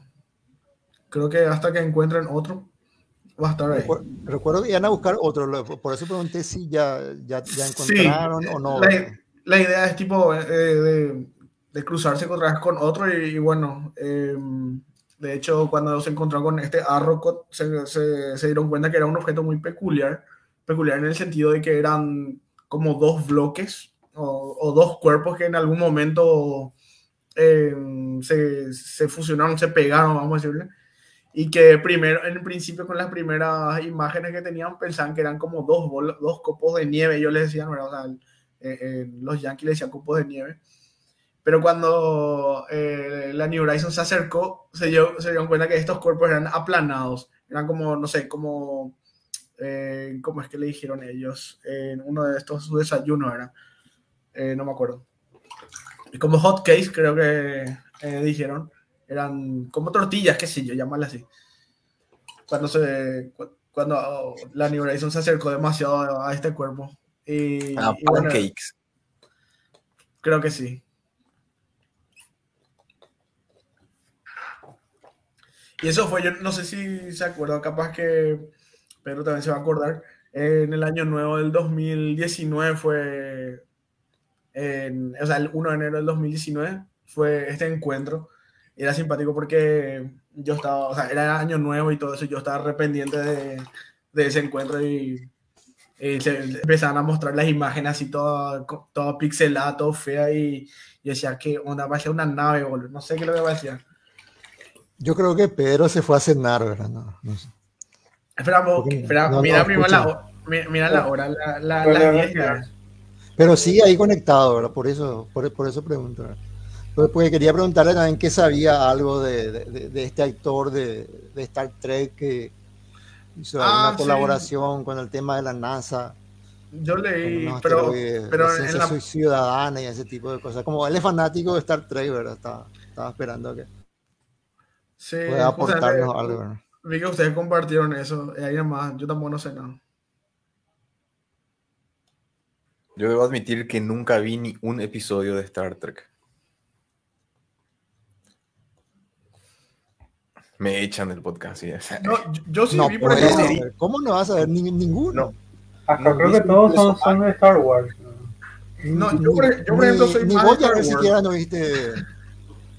¿Cómo? ¿Cómo? Vos, vos, ni la película Voyager no viste que es de Star Trek.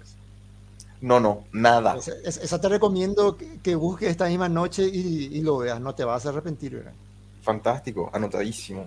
Sí, porque incluye muchas cuestiones culturales eh, de, de, esta época, de, de la época de, de, la década de los 90 y los 2000 y compañía.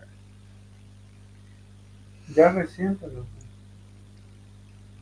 Yo, de hecho, eh, muy, o sea, hace, hace relativamente pocos años nomás eh, conocí también así Star Trek como tal, porque me hinchaban mucho, ¿verdad? Así tipo que yo soy muy Star Wars y todas esas cosas, y tenés que ver Star Trek, vas a ver que es mejor que Star Wars y todo eso. Y bueno, no, dije, me, Tenés que ver bueno, esta noche entonces Voyager también, buscar la película. No, no, yo, yo, ya, yo ya vi también, pero ah, voy a dar mi punto de vista. Entonces. No, no, no, eh, eh, Perdón, perdón, perdón. Regresé y. Escuché la palabra mágica. Eh, escuché la palabra mágica de Star Trek. No. Él ya nos iba a dejar ya. Y cuando estaba. Contano, por salir, así, escuchó que estaba hablando de Star Trek y vino otra vez. Un actor de Star Trek que está haciendo ciencia ciudadana y que colaboró con, con la observación de algún asteroide, algo que, que, que, también va a ser un asteroide que, a la que la NASA está dirigiendo una misión o algo así. O sea, ahí el teniente comandante tuvo, ¿verdad? De, sí, sí, algo así leí. De la no tan, o sea, si vamos a hablar de Star Trek, yo les recomendaría empezar primero con la próxima generación, ¿verdad? Todos sabemos que, que Picard es más... Pero bueno, eh, hay muchos, eh, parece algo raro, algo un poco tonto, pero hay muchos incluso, no, porque sea una persona del ámbito del espectáculo, del entretenimiento, no quiera decir que en sus ratos libres no quiera colaborar con el aumento del, conocimiento humano, ¿verdad? Hay mucha gente que es de esa, así como hay muchos artistas abiertamente anticiencia, ¿verdad? No sé, promotora de pseudoterapia y cosas por el estilo. Sí, es muy común que, que eh, antivacunas artistas, por así llamarlos a todos, para incluirles ya actores, músicos y demás, eh, son también científicos o trabajan en investigación. La que se me ocurre ahora mismo es Amy Farrah Fowler de, de Big Bang Theory. Les digo el nombre de la chica, ella es neuróloga y tiene unos cuantos, unos cuantos papers publicados está hecho por el, por, interpretado por Majin Bialik. Pero eh, que, fue ya famosa en los años 90 con la famosa serie de Blossom. Yo no llegué a ver, pero después nomás me, me comentaron. Pero ella también está muy en el ámbito de la pseudociencia. Eh, ella es antivacuna. Ella es eh, o sea, no, no, no porque tenga algún paper aquí o por allá. Aunque yo creo que muchos de estos están por el ámbito económico, para que te digan. Y venden productos, asisten a conferencias y lucran con eso, ¿verdad? No sé. Eh, es una fuente de fuente de ingreso, ¿verdad? No como nosotros que estamos aquí el, eh, eh, haciendo gratis el podcast, ¿verdad? Pero, bueno, ¿qué le vamos a hacer? ¿Qué le vamos? De Nacimiento a Osa. Este, mal, pero así, así, como leí la publicación. Eh, ¿A, ustedes no le están pagando? Jorge, Jorge Torres vi que puso si quieren apoyarnos pueden suscribirse. Yo leía que a esa gente que no quieren suscribirse que igual pueden apoyarnos con, con haciéndonos giros y ese tipo de cosas. Sí, para, se viene la, la, la página de Patreon. El OnlyFans.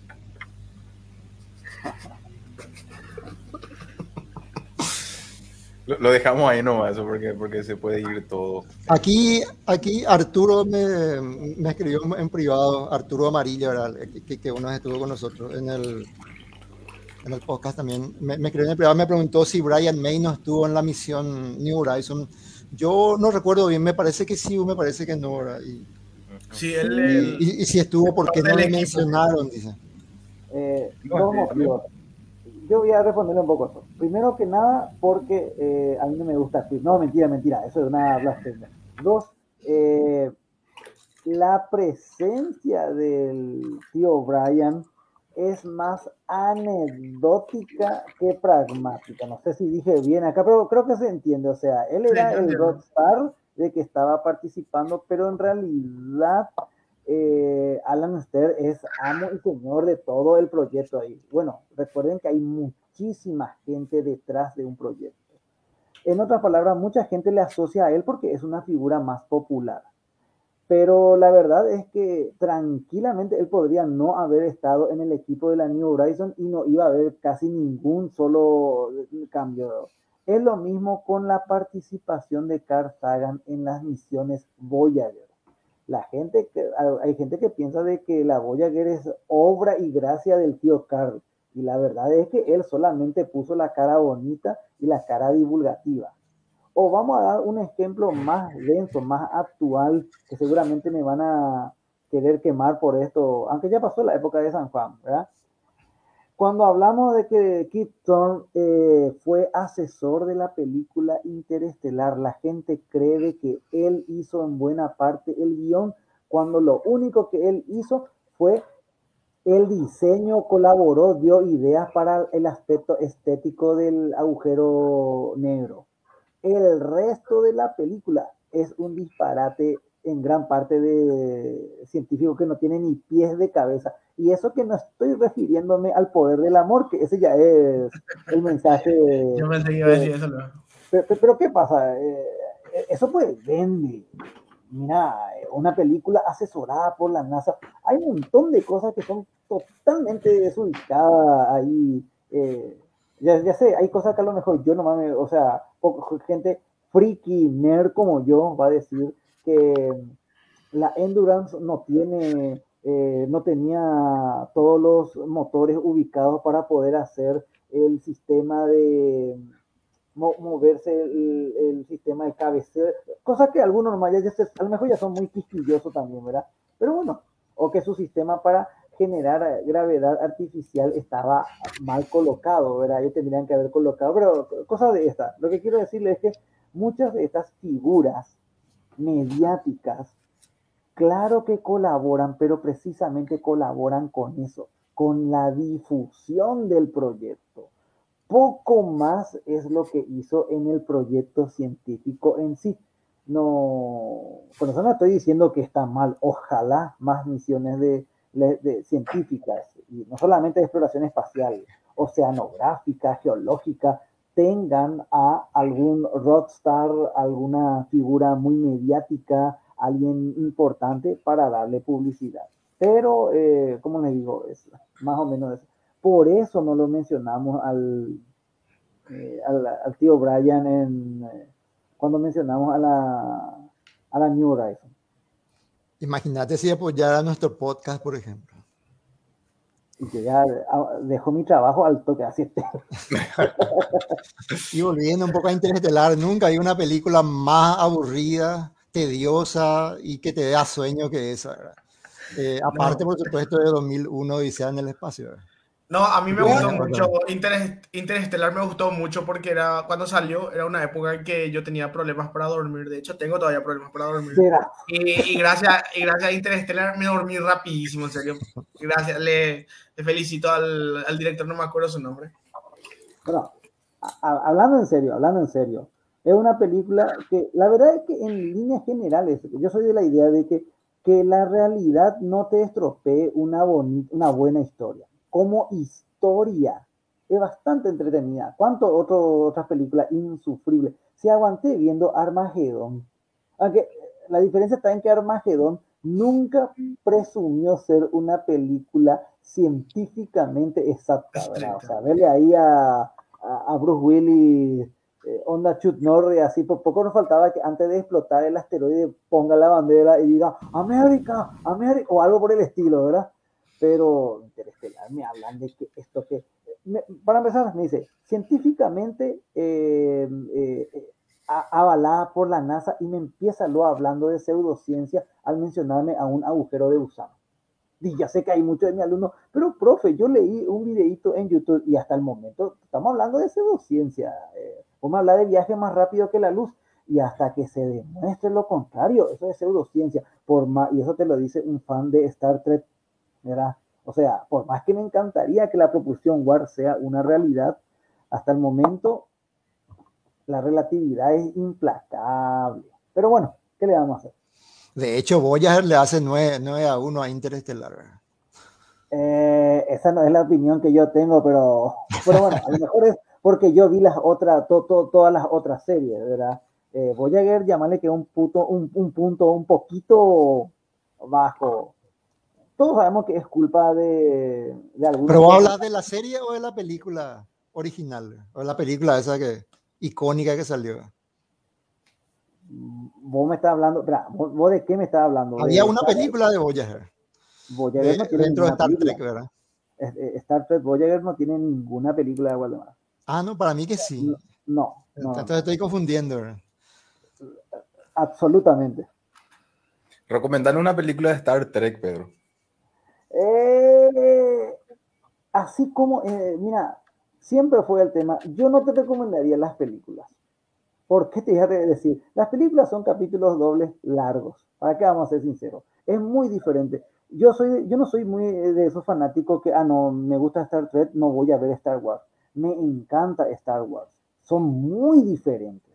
Son historias que que, no tienen sentido. Y, la verdad me molesta mucho la Star que últimamente está sufriendo la franquicia de Star Trek, ¿verdad? Si yo quiero entretenerme, quiero. Es una historia muy diferente ver a The Mandalorian ahí. Eh, yo. eh, eh, grité histérico como, no sé, como si gané la lotería cuando le vi a Luke Skywalker ahí, porque es en la temporada final de, The Mandalorian. Pero no es el tipo de historias que yo quiero ver en Star Trek, más profundo. No sé, yo te recomendaría que empieces con la tercera temporada de la próxima generación. Hay temas para podcast. Si, por ejemplo, le voy a recomendar a Ronaldo, ya que él es, eh, piensa en la, de, la inteligencia artificial, ahí tenemos para el eh, teniente comandante Data, que fue eh, un androide tipo Zoom. El doctor Nonium Zoom creó el sueño de Isaac Asimov, el cerebro positrónico. Y en la segunda temporada, en el episodio La medida de un hombre, se debate si las máquinas están vivas. A mí, te digo, es uno de los episodios que más me tienen que demostrar si ese androide está vivo o no. Un tema que va a dar, un, un o sea, auténtica historia de ciencia ficción hardcore. Nada de verduras como, pero Data tiene corazón porque su constructor lo hizo con todo cariño para que le proteja. Y ahí se tocan definiciones de la vida que me dejan pensando, ¿realmente nosotros no somos más que androides bioquímicos? Tenemos eh, nuestra, nuestra conciencia, no son algunos algoritmos. Y perdona ahí, Jorge, no vas a ver estas historias en Star Wars. Star Wars no es que esté mal, es diferente. Como a mí no me gusta ver historias de, ¿cómo te iba a decir? Eh, de, Star Wars en Star Trek, ¿verdad? Eso no quiere decir que yo no disfrute con el sable láser, con... Eh, pero bueno, todo, como toda serie de culto acá tiene sus momentos altos y bajos, porque así como hay películas malas, algunos capítulos horribles de Star Trek, el episodio 8 y el episodio 9 de Star Wars, no sé en qué estuvieron fumando. Todo, todo eso sabemos, ¿verdad? No, y está muy influenciado por, no sé, a mí tampoco no me gustó mucho. O sea, sí, me, me gustó porque, porque soy fanático, pero así sí, como crítico, no me gustó. Pero, ¿saben? No, no pasa lo por lo que a mí me gusta. Podríamos decir que Star Trek es ciencia ficción y Star Wars es ficción nomás ya. No. Ambas, Ambas son, ciencia, ficción. Hay una diferencia nada más. Amazon incluso Space Opera. Star Wars es un poquito más fantasía que Star Trek, pero Star Trek también tiene una un nivel de, no, no, es tampoco ciencia ficción hardcore, porque tiene muchas cosas también, bueno, recordemos que estamos hablando de series de televisión, ¿verdad? No, no vamos a entrar a pelearnos por todo esto, ¿verdad? Eh, en Star Trek no hay una religión como es el culto a la fuerza y todo lo demás. En, por ejemplo, de hecho, en las series pasadas, ahora como dice Jorge, hay mucha influencia, no sé si, qué, quiere quieren mostrar ahora, quieren incidir. Hay un capítulo en Deep Space 9 de la primera temporada, donde, mm, te cuento más o menos, para no hacer spoiler, se descubrió un agujero de gusano estable al otro lado de la galaxia. Todo lindo. Pero cerca de ahí hay pues, una civilización conocida como los Bayorianos, que creen que el agujero es el templo celestial de sus profetas. O sea, es parte de la religión de ese pueblo. Y justo una de las protagonistas en la estación que está ahí cerca pone una escuela para que luego hay, todo, todo maestro, todo divulgador científico se siente identificado. Justo ella está dando una clase sobre el agujero de gusano y viene llegando una líder religiosa de este planeta. Y le encuentra a la maestra diciendo de que el agujero de gusano es artificial porque fueron hechos por alienígenas. Y viene la, esta líder religiosa, no voy a dar nombre porque va a ser spoiler, y le dice, o sea que es el templo de los profetas. Y le dice, yo respeto de que los bayorianos consideren a sus profetas, pero eh, yo es mi deber como maestra decirle lo que es. Yo no sabía que su deber era enseñar la blasfemia. Y hay un capítulo tremendo. Quitarle eso. Ya sé que es famoso, es ficción, pero lo que habrá sentido Darwin, Galileo en su momento aquí, hubo todo atentado, hubo violencia y trama política. ¿Y la solución cuál fue? Algo, yo pensé en el siglo 24, ¿cuál fue la solución? le pidieron a la maestra que no enseñe sobre el pasadizo. ¿Qué? Hable de ciencia, o sea, hable de historia, de filosofía, pero cuando hable, eh, no enseñe eso. Y ahí le pregunto, ¿y cuando tenga que enseñar la evolución o el origen del universo, me voy a tener también que estar callando? Entonces le dijo amablemente que ella no se hacía cargo de las consecuencias. Pero bueno, cualquier parecido con nuestro mundo es uh, mera coincidencia, ¿verdad? Totalmente. Pero bueno, ahora sí, señores, yo me retrasé un ratito, tuve que hacer algo aquí, pero ahora ya, ya me tengo que ir. Gracias por, como siempre, por la invitación y ojalá nos podamos ver en la próxima semana. Hasta luego. Gracias, Pedro. Chao, chao. Chao, chao. Chao, chao, Pedro. Bueno, ahora que se fue Pedro, sí podemos hablar mal de Star Trek. Hola.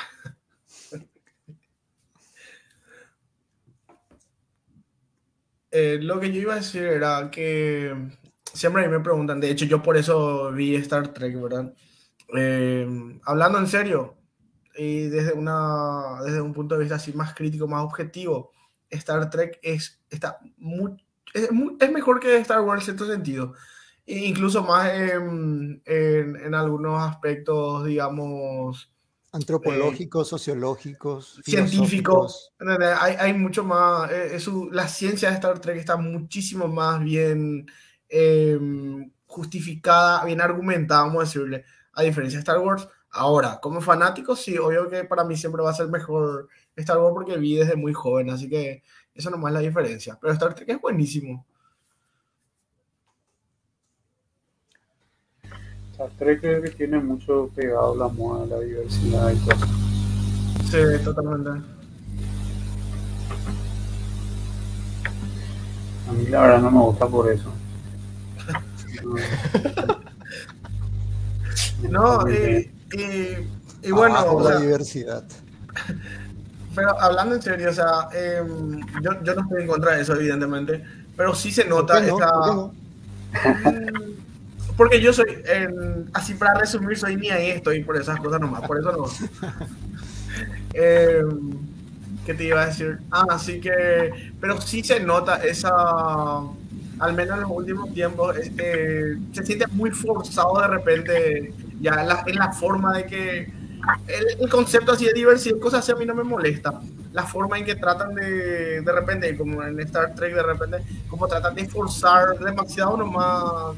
Está bien, pero digo nomás, se nota que no, no, no lo hacen muy natural, le hacen muy forzado nomás. Y, y tipo, y, y, te genera cierta incomodidad, verdad. Eso nomás. Pero genial. Pero eso es en, en, la actualidad nomás seguramente, porque las series viejas eran bastante, hasta machistas de repente, si se, si se quiere. Sí. Ah, la sensación de que fue la, la, la, primera la primera serie que incorporó a, a, una actriz de color, ¿verdad? Creo que eso es lo que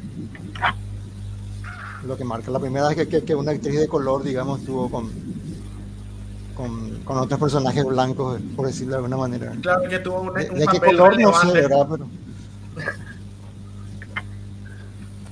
Sí, sí, yo recuerdo, o sea, no, no recuerdo en esa época, sí recuerdo de, de, este comentario, ¿verdad? De que la primera mujer de color que, que, bueno, tuvo un papel relevante en una serie famosa y con muchísimos televidentes y todo eso, sí. La comandante Ujura. Sí, creo que así se llamaba, no recuerdo realmente. ¿Y vos, Ron, qué nos contás? Además de números. Cuentos. Cuentos. Eh, una, iba, iba, a decir que, que, nunca vi Star Trek capaz por, por prejuicios.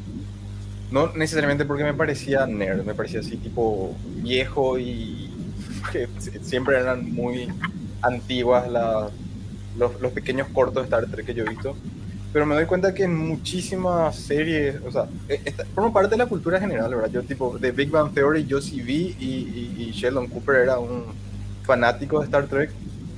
Y eso ya me tenía que haber a mí indicado por algo, era eso. O sea, tipo, ahora que, que, que Pedro comentó que, eh, este episodio que comentó, por ejemplo, donde se debaten si, si un robot está vivo o no, me, es, ese tipo de guiones a mí me gusta y me atraen porque, porque te plantean debates filosóficos y no son solamente meramente entretenido nomás o, o lindo o como normalmente es Star Wars.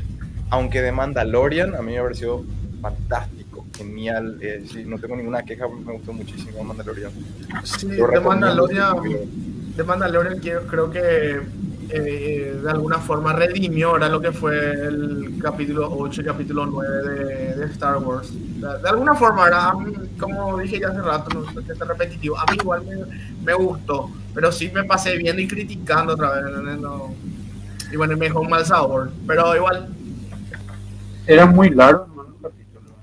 O sea, era exactamente, era innecesariamente largo. Uh, tipo una onda, eh, ¿cómo es que se llama? Este de Avengers Endgame, que, que, fue innecesariamente largo esa película, o sea, larga esa película, que, que no sé, al, final no, no, terminé de apreciar si es que fue bueno o no. Incluso el joven Sheldon era fanático ya de Star Trek. ¿Viste la serie El joven Sheldon, Completa, sí, me encantó la serie, más que The Big Bang Theory. A usted le ah, bueno, bueno, a Walde ya sé que le gusta. Y a usted le gusta también de Big Bang Theory eso. O sea, llegaron a ver y todo, te hicieron fanáticos. Yo de Big Bang Theory vi completa y el joven Sheldon. La quinta temporada y vi la sexta temporada hasta la mitad por ahí.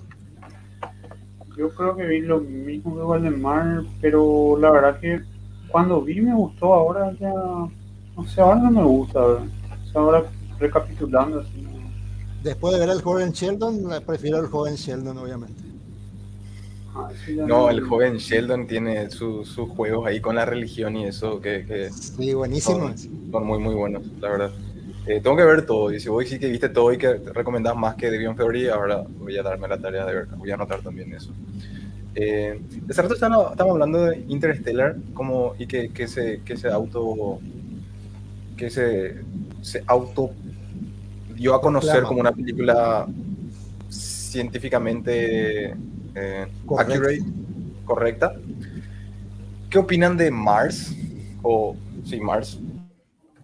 ¿De Martian? O... ¿Es, ¿Es de Martian? Ah, sí, creo que es de Martian. ¿No fue esa la que era así verdaderamente científicamente precisa? Eh, creo que era, pero yo no recuerdo bien, yo vi esa película, pero no recuerdo ya bien, Brandon. Matt Diamond se queda solo en una base marciana y planta papas y esas cosas. Pone pop ahí en el camioncito. Lo, lo, que pasa con esta de Martian es que no, no, no, hicieron este esta publicidad de que era una película asesorada científicamente por no sé qué entidad, ¿entendés? Y que bueno, y que vos veías, y, y bueno, por más que sabía que algunas cosas no eran eh, qué sé yo, no era científicamente correcto, no, no te molestaba porque vos ya venías, no, venías como que era para ver ciencia ficción, ¿entendés? Esa es la diferencia de, de, de Interstellar, ¿no? Que Interstellar, como ya mencionado hace rato, que está asesorado por Kip Trump, que, que la NASA, que no sé cuántas más antes de que salga la película, y vos ves hasta cierto punto da demasiado gusto, y después empiezan a meter el tema del poder del amor y cosas así que a mí no me gustó ese remate, ¿verdad? A otro le puede haber gustado y genial, hay para todos los gustos, ¿verdad? Pero a mí me aburrió esa parte, sinceramente. Y ¿sabes por qué? Pero es mi culpa, porque yo me hice muchísimas expectativas con esa película. ¿Entendés? O sea, ah, no, mira, el, el agujero negro este es súper realista, como dije ya, eh, Kim Tron, no sé qué, ya asesoró... Eh, prácticamente toda la película. Eh, él y un equipo de científicos importantes diseñaron el Gargantúa, ¿entendés? A las puchas. Este es, la, la, película que todos los, los frikis estamos esperando, ¿entendés? Y al final termina siendo una historia tipo de romance, aventura, amor, cosa que está bien, pero no era lo que yo esperaba. Eso nomás. Yo, yo Interestelar recuerdo, sufrí, pasé por el mismo hype y yo creo que me fui a ver en, en cine esa película y sé que recuerdo que salí enojado, así, tipo, a mí me molestó, eh, terminé enojándome con esa película. Mencionó Pedro recién que se mencionan agujeros gusanos, que no hay. Ahora que, que mencionaste lo de Gargantúa, ellos hacen como que pasan un agujero de gusano, un agujero negro. Ellos usan Gargantúa, que si no me equivoco, porque me puedo equivocar, porque una sola vez vi la película y no pienso volver a ver solamente para discutirte. Eh, creo que estaba, no sé si tenían que pasar por Júpiter o algo así para toparse con el Gargantúa esta. Y de ahí, tipo que, eh, qué sé yo, usan como un, eh, un, un transporte. que, no, no, porque ellos creo que ingresan al horizonte de ah, eventos de Gargantúa. Sí, sí. Yo y, ahí pasan, muera. Yo esperaba ver la espaguetificación, algo así. Yo esperaba y él agarra, grita y pasa el agujero negro. Vamos, ¿no? Claro, pasan esto y bueno, es, un agujero de gusano y llega hasta otro lugar, eh, asumiendo que llegan a un agujero eh, blanco, ¿verdad? Que también muy, muy común en, en internet, en las eh, digamos, en los foros. Bueno, no, foros ya no se usan más tanto, en, en, YouTube realmente. Y bueno, hasta ahí creo que bien, ¿verdad? No, yo dije, bueno, no tiene que ser tan estricto científicamente cuando yo trataba de, de justificar que ya pagué ya la entrada del cine, ¿verdad? Y, y, bueno, y después sí se fue, se fue a la B, a mí no me gustó más después y, y bueno, tuve que ver todo, qué sé yo. Hay otra película que salió hace poco, pero no recuerdo el nombre. Gravity estaba más o menos en la misma época, un poco antes creo. Yo iba a decir Gravity. no, no, no, iba a decir. Esta película fue una seguidilla de Fue medio opacada después por Interestelar. Gravity de 2013 y Interestelar, Interestelar 2014. Había uno que. Iba a decir Ron, algo, yo te interrumpí. No, no, exactamente eso. Yo iba a mencionar Gravity, que fue una, una serie, hubo como una seguidilla de películas científicas que salió, Interstellar, The Martian, Gravity. Recuerdo que había mucho hype científico cinematográfico en esa época. 2002. Eh, vuelva. ¿Ya vieron la última Radioactive de Marie Curie? Yo todavía. Yo todavía no vi. Creo que no. Si no me iba a acordar, creo. No sé. No, no vi. Pues creo que en esa época Europa Report también, y esa, esa sí quedó muy mal, muy opacada por, todo, por todas esas otras dos películas. Pero era mala. La verdad que sí.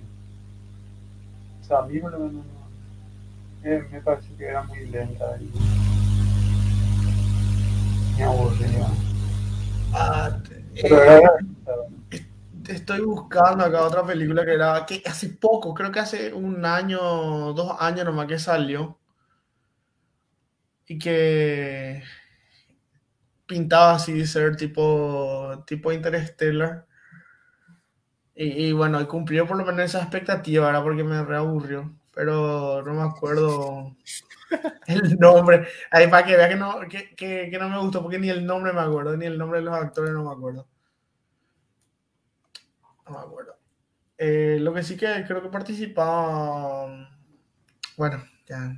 Al peor busco, pero no me acuerdo. Estoy tratando de acordarme ahora. Parece, que nadie, parece que nadie no nos está escuchando porque nadie salió todavía, a defenderle a Interestelar. Yo estaba esperando que. el poder Alguien, alguien nos putee ya en, en los comentarios.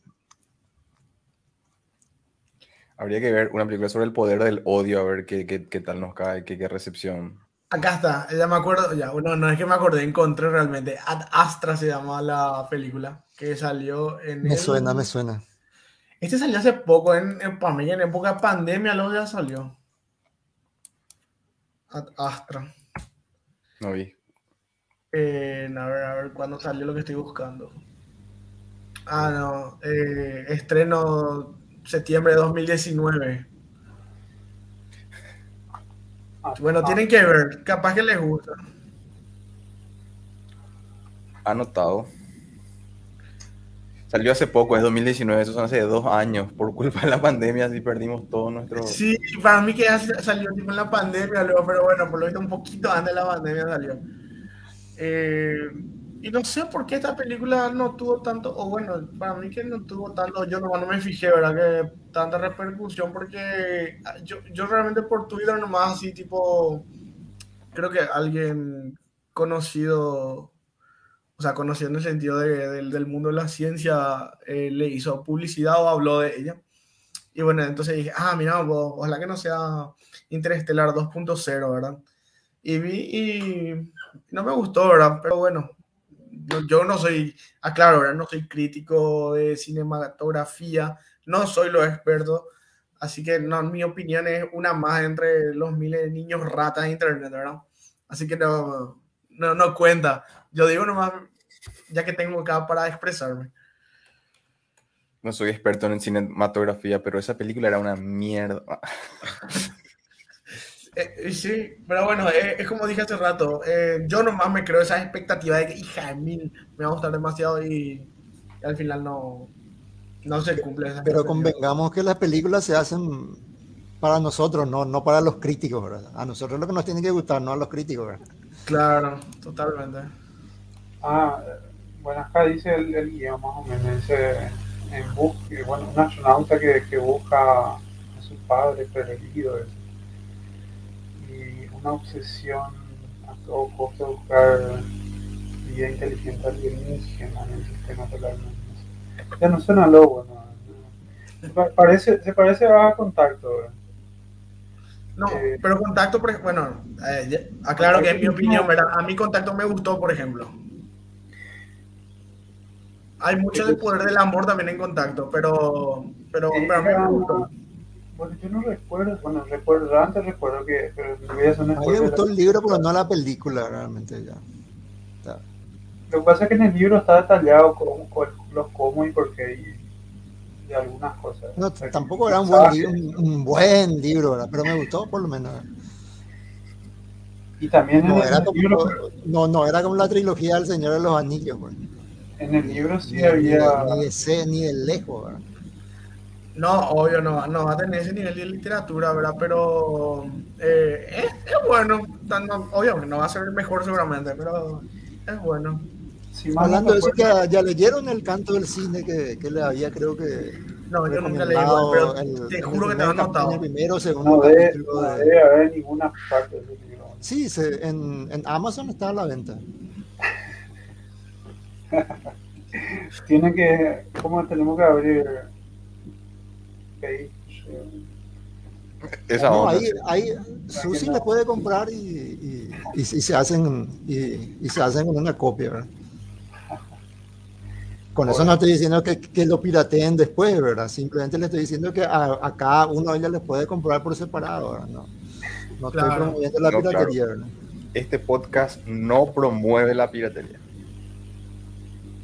La piratería no. Eh, Públicamente, Categóricamente.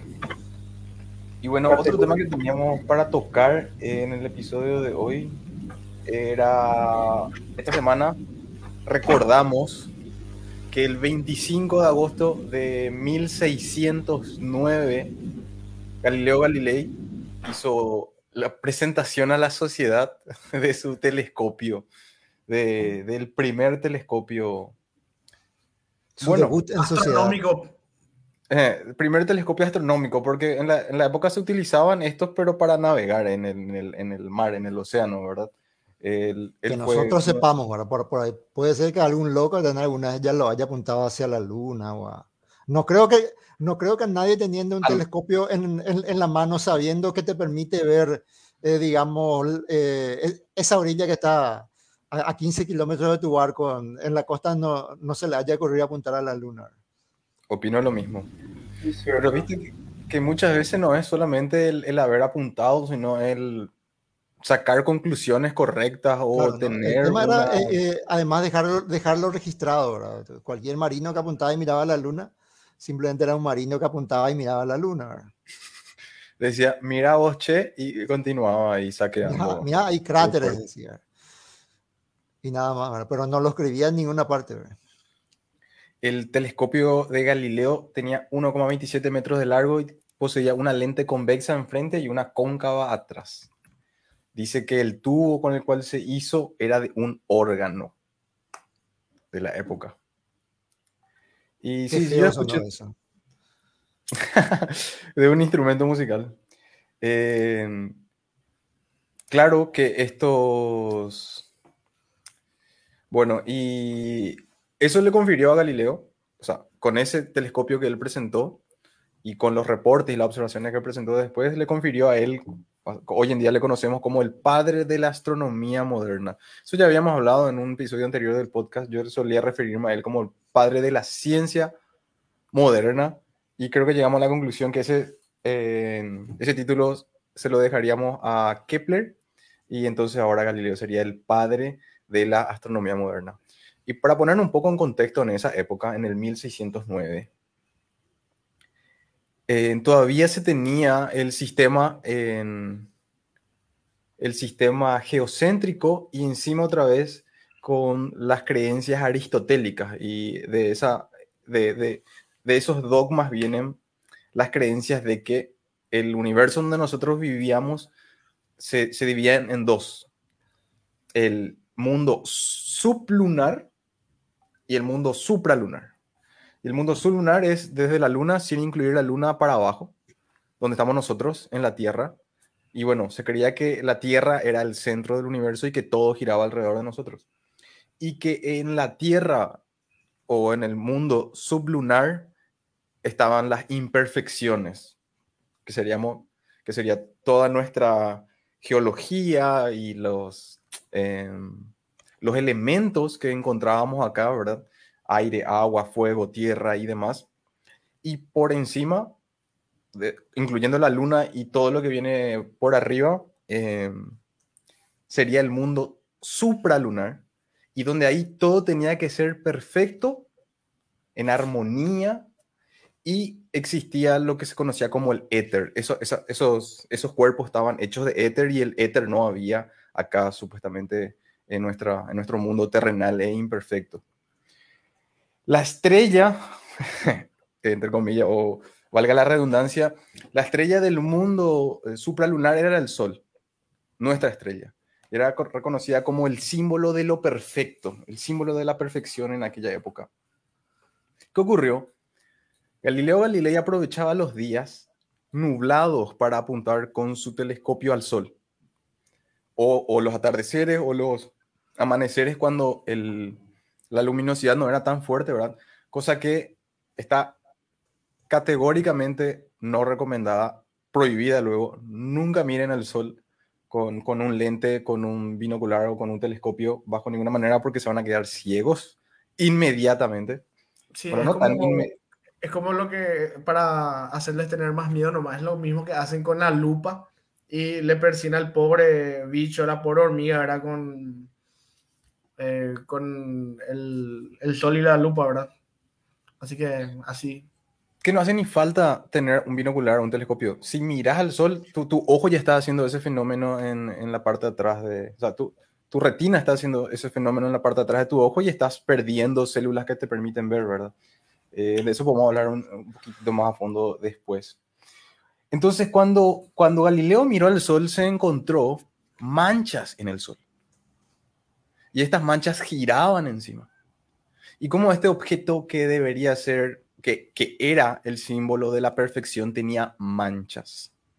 Eso era eh, novedoso y muy problemático para la época.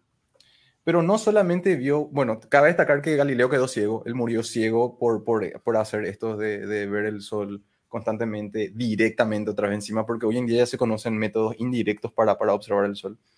Eh, Eso iba a decir, quién sabe si, si, esas manchas ya no eran lo que, las quemaduras que el sol le dejó en la retina. Eh, sí, no, porque... pero, ah, ya, ya. pero, sí, tuvo que haberse, tuvo que, eh, evidentemente su retina también tuvo que quedarse quedada con muchas manchas, ¿verdad? muchas manchas tipo manchas solares, ¿verdad? que eran los lugares donde directamente se iba quemando. ¿verdad? Sí, sí, sí. Yo, yo, creí que iba, iba por el lado de que con un telescopio, ah, el telescopio Galileo Galilei tenía un aumento de 8, 8x. Entonces, con ese aumento, aumento y mirando a través de las nubes, yo creí que iba a ser difícil observar las manchas, que a eso te refería, que podría ser.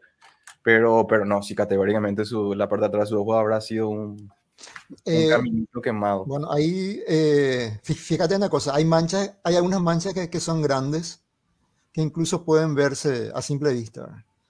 Eh, incluso eso no por, eh, por eso había, di- digamos, creo, creo que hay incluso reportes de manchas solares de vista a simple vista antes de Galileo, ¿verdad? Solamente que nunca fueron eh, tomadas en cuenta, ¿verdad? Por, porque, se, eh, porque decían que a lo mejor era alguna nube que estaba pasando enfrente y ese tipo de cosas. Pero sí, digamos, hoy sabemos que hay manchas lo suficientemente grandes como para verlas a simple vista, siempre y cuando el, el horizonte esté lo suficientemente sucio como para filtrarte eh, el sol, así como en esta época que estábamos teniendo los atardeceres eh, rosados, por ejemplo. Ya, ya, ya, por el, por el humo, por los incendios que nos afectan. Repito, que digamos que se puedan ver manchas a simple vista no significa que se van a ir a intentar a ver. Si ustedes creen que están viendo por poco tiempo y que eso no le va a generar problemas, se equivocan. En el momento que ves el sol, vos ya estás teniendo eh, problemas. Hay gente que trata de tapar con su mano y demás. Nada de eso funciona. Sí o sí va a estar teniendo em, consecuencias de eso, ¿verdad? Y esa consecuencia vas a perder parcialmente la vista o totalmente eventualmente y después no se te puede acarrear migrañas y demás. Es, es muy delicado este tema. Y ahora que dijiste que se vea a simple vista, más, más aún quiero que la gente no se vaya a, a mirar, ¿verdad? Iba a Eh, mirar. ¿Qué? ¿A simple vista? Ay, no. Otra cosa que Galileo pudo observar en ese entonces fue, eh, hacía observaciones a Saturno y él observó como unas protuberancias, unas asas que salían a los costados de, Saturno que él no pudo saber qué es lo que eran, ¿verdad? Pero fue la primera persona en ver esos. eh, eso sí creo que podemos estar seguros que fue la primera persona porque otro telescopio no había. Si bien habían largavistas, no creo que solo la largavista le hubiese permitido ver eh, estas, estas protuberancias a Saturno y tardaron, se tardó 50 años en saber qué eran esas protuberancias gracias a Christian Huygens, que con su que con telescopio más potente que habían 50 años después, él fue el primero de en describir esas protuberancias que son lo que nosotros conocemos hoy en día como los anillos de Saturno. ¿verdad? Sí, así mismo. Que, que además que pudo observar Galileo Fases Eh, de, de Venus también observó Galileo, ¿verdad? Categórico. eh, se, se, se miró a Venus y se dio cuenta que tenía fases, que de repente se le ve lleno, menguante, creciente, como ocurre con nuestra luna. Y también observó el famoso planeta Júpiter y observó que había puntitos o planetas, él le llamó en ese entonces, que estaban cerca de, de- del planeta. Él miró por muchísimo tiempo, estamos hablando de meses, años, este planeta, y se dio cuenta que estos puntitos eh, nunca se alejaban de la vecindad del planeta y que daban la... Con lo que él podía observar, él llegó a predecir que estos están, a veces le ve por delante del planeta y a veces ocultaban, pasaban por detrás, y que mientras el planeta continuaba con sus trayectorias, ellos le seguían al planeta y no se alejaban de su vecindad. Entonces, categóricamente llegó a la conclusión, esos, esos planetas están girando alrededor del, de- del planeta Saturno, ¿verdad? Y de, de Júpiter. Y les llamó planeta medicianos. Yo hace rato iba a bromear cuando Pedro estaba diciendo que, que los materiales estaban desactualizados, que a las lunas galileanas le siguen llamando planetas medicianos, ¿verdad? No sé, iban a entender ya al inicio de- del podcast con lo que estoy mencionando ahora, ¿verdad? Y bueno, estos, estas lunas eran lunas como la nuestra, como nuestra luna terrestre, pero que estaban girando alrededor de Saturno, que hoy en día lo conocemos como, bueno, él le llamó planeta Medici 1, 2, 3, luego vio el cuarto y en el año, bueno, no anoté el año, pasaron muchos años después hasta que le cambiaron los nombres a estos planetas y hoy y pusieron nombres que tienen relevancia con la mitología, no sé, ¿es griega es? Saturno. Eh, Saturno sí es en romano. No, siempre digo Saturno, Júpiter. No, y Júpiter también es romano. Y le llamaron a su Pero bueno, pero, pero tiene su equivalencia, o sea, su equivalente en Sí, la mitología griega. Sí, Zeus, Zeus eh, en, en griego. Zeus, ah, Zeus. El que no Bueno. Zeus, Zeus en castellano, ¿verdad? No, no, claro, porque yo no sé cómo se pronuncia en, en griego. No sé realmente.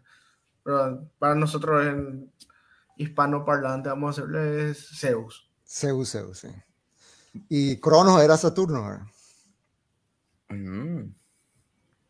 el dios del tiempo, porque era el planeta que tardaba más tiempo en, en completar una vuelta alrededor del firmamento. ¿verdad? Creo que lleva 30 años más o menos. Sí, creo que 30 Entonces era- años. 20 29, coma algo, bueno, Lo 30. asociaban con el, con el padre del tiempo, que era el dios Cronos. ¿verdad? Y Claro, que, se que se comía a sus hijos a medida que iban haciendo para, para evitar eh, que le hagan lo mismo que él le hizo a su padre. de eso hay una información muy interesante que no preparé ahora. No sé si lo, lo busco o hablamos por un siguiente podcast. La historia de la astronomía que se puede observar en el arte durante, durante la historia de la humanidad. Hay una imagen, hay una pintura de Cronos comiéndose a su hijo donde dibujaron una estrella y vos ves cómo a lo largo del tiempo fue, mientras cambiaba nuestro conocimiento de la, de, de la astronomía o de los cuerpos celestes, iban cambiando cómo los artistas iban representando también eh, eso, ¿verdad? Creo que en una pintura, pintura donde Cronos come su hijo se ve la primera, o la, representación, la primera representación de una estrella, eh, o sea, antes era estrella y después re- representaron ya como un planeta, ¿verdad? Eh, como mencionaba, yo no soy muy, eh, en realidad sé nada luego sobre, sobre mitología romana o griega, pero al parecer Júpiter era como una especie de Don Juan, algo así, y Io, Calisto y Europa, que son el nombre que se le otorgaron a tres de, su- de sus lunas, eran unas chicas que, que él llegó a conquistar o que estu- estuvieron con él. Bueno, Y la él- cuarta y él- él creo que luna- se convertía en, en algún tipo de animal para poder acercársele a los humanos. ¿verdad? Ese parece que es una práctica muy común de dioses griegos. fíjate en el caso del, del Espíritu Santo, ¿verdad? que vino en forma de paloma, ¿verdad? Paloma, y claro. a alguien. ¿verdad? Ah, mira, che. Era una práctica común de antes, la zoofilia. Me parece bien. No, no, y mira, mira que Zeus se convirtió no solamente en, en animales, también en, eh, en lluvia de oro. También se convirtió para fecundarle a, a- a la mamá de este a todo un pueblo. Prometeo. No, no es Prometeo, no me acuerdo más. No, no, no es. Prometeo. No, a la mamá de uno de los héroes griegos también. Eh, Lluvia de oro, la planta esa que... no, no, o, no, o- no. o a qué te referís con lluvia de oro? Lluvia de oro. eh, sí, una lluvia, lluvia de, de llover. eh, Ah, de ah, oro. ando, ando porque acá en Paraguay tenemos una... o Sí, sea, en América sé. tenemos un árbol que se llama lluvia de oro, ¿verdad? Que, que- que tiene Ah, no, no. muchísimas florecitas, chi- florecitas amarillas que se van cayendo. ¿verdad? En, en la, en la acera de mi casa tenemos esa planta, muy, muy linda. Eh, bueno, hoy en día a estas lunas de, de- de Júpiter se le conoce como lunas galileanas en honor a, a Galileo Galilei, ¿verdad? Con todas estas cosas que estamos viendo, el Sol tenía manchas, Los Venus tenía Medici se van a estar revolcando en su tumba. Sus descendientes, que seguramente, no sé, han, han de estar todavía sus descendientes, no directos. para eso le di tanta plata, seguro dijeron. Ah, Perseo se llamaba el. el, Ah, Perseo. el- el- Ah, pero ese está ahí cerca de. Andrómeda incluso. Sí, así mismo. Y, Tenía y- un y caballo al lado que se llamaba Pegaso. sí, así es. Y la, la, la mamá esta de, de Perseo era Dinae, Danae, Dinae, algo así era. Algo así. La mamá de la mamá de la mamá de la mamá. Y, y otro, otro, otro dios que, que también tenía eso, esa- esa- esos malos hábitos era eh, Poseidón también se convertía, se convertía en animales e incluso se, eh, en forma de a agua. la gente. Y si de ahí viene Poseidón. En forma de agua, eh, ya que era el dios de los mares, eh, también fecundaba a él. O sea que tenían una muy mala costumbre antes. Me fui a nadar en el mar y salí preñada. Categóricamente fue Poseidón, no hay idea de otra. Qué gusto, ¿verdad? En la, en la antigüedad, tipo, las infidelidades se podían solucionar. Culpar, culpándole a, la- a las deidades y listo. Y no solamente, la la, no solamente infidelidades, la um, eh, eh, mon- eh, monogamia, endogamia, eh, monogamia, endogamia, eh, después también la eh, el incesto y cosas así era totalmente normalizada, al menos en su, en su mitología, ¿verdad? No, quiero pensar de que no era también en su sociedad, ¿verdad? Pero bueno, ya debate para otro momento. Eso vos nomás querés pensar porque sí era, ¿verdad? Por eso te digo, me gustaría que pensar que no sea así también, ¿verdad? Pero bueno. Me hizo recordar a estos memes de eh, que hoy en la actualidad nos fuimos toda la mierda y que antes eran las cosas mucho mejor ahora. Un grupo jugando plácidamente en la antigüedad, boludo. Habían torturas inimaginables, niños que jugaban con guillotinas y eso sí, tipo mucho más cruel era todo antes. Realmente si vos te pones a analizar las épocas distintas, todas las épocas son prácticamente iguales, ¿verdad? Simplemente eh, eh, con ciertos cambios culturales, ¿verdad? Pero, pero, pero prácticamente lo mismo, no, no hay, digamos, algo para decir de que antropológicamente sí hemos avanzado mucho, tecnológicamente sí, ¿verdad? Pero es una cosa distinta, ¿verdad? Antropológicamente, medio que la historia siempre se repite. No. Eh, bueno, estaba diciendo eh, Ron, ¿verdad? Que muchas cosas vio Galileo, eh, las fases, los anillos. Creo que Galileo justamente dijo que finalmente parece que Cronos se, se, traga a sus hijos, ¿verdad? porque él pensaba que eran dos, dos satélites que tenían ahí, ¿verdad? Y cada tanto desaparecían, ¿verdad? Claro, en una de sus interpretaciones, porque él, eh, de hecho, bueno, nunca hizo una interpretación, creo, final de lo que era Saturno. No supo explicar hasta, como dijo Ron recién, hasta que llegó este Huygens, que, que bueno, con su telescopio pudo eh, ver al menos, no sé si él eh, usó los, el término de anillos, pero sí se dio cuenta de, que, de cómo era la estructura o el sistema de anillos de, de Saturno pues. Ya habrán visto porque, porque Cassini creo que incluso vio la, la división también. La división, sí. Yo creo que, era más o menos de la misma época, creo. No, la verdad que no, no, no, recuerdo bien si, si eran científicos de la misma época. Estoy seguro, pero no, no, de que habrán visto, habrán visto. lo que digo nomás que también interpretaron como si fuera un anillo. Eso nomás lo que no sé si, si fue así.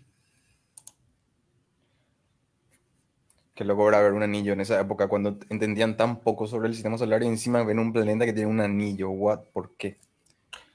Y bueno, hablando, sí, adelante, por favor. No, te iba a decir más, encima es tipo una, eh, una coincidencia astronómica nomás este tema de los anillos. O sea, los anillos pueden ocurrir, de hecho, en la Tierra probablemente en sus orígenes, eh, supuestamente, eh, luego del impacto con este protoplaneta Teia, cuando se formó, o sea, en la Tierra primitiva. Supuestamente también pudo haber tenido un, sistema de anillos, ¿verdad? Que más tarde se iba a convertir en nuestra luna.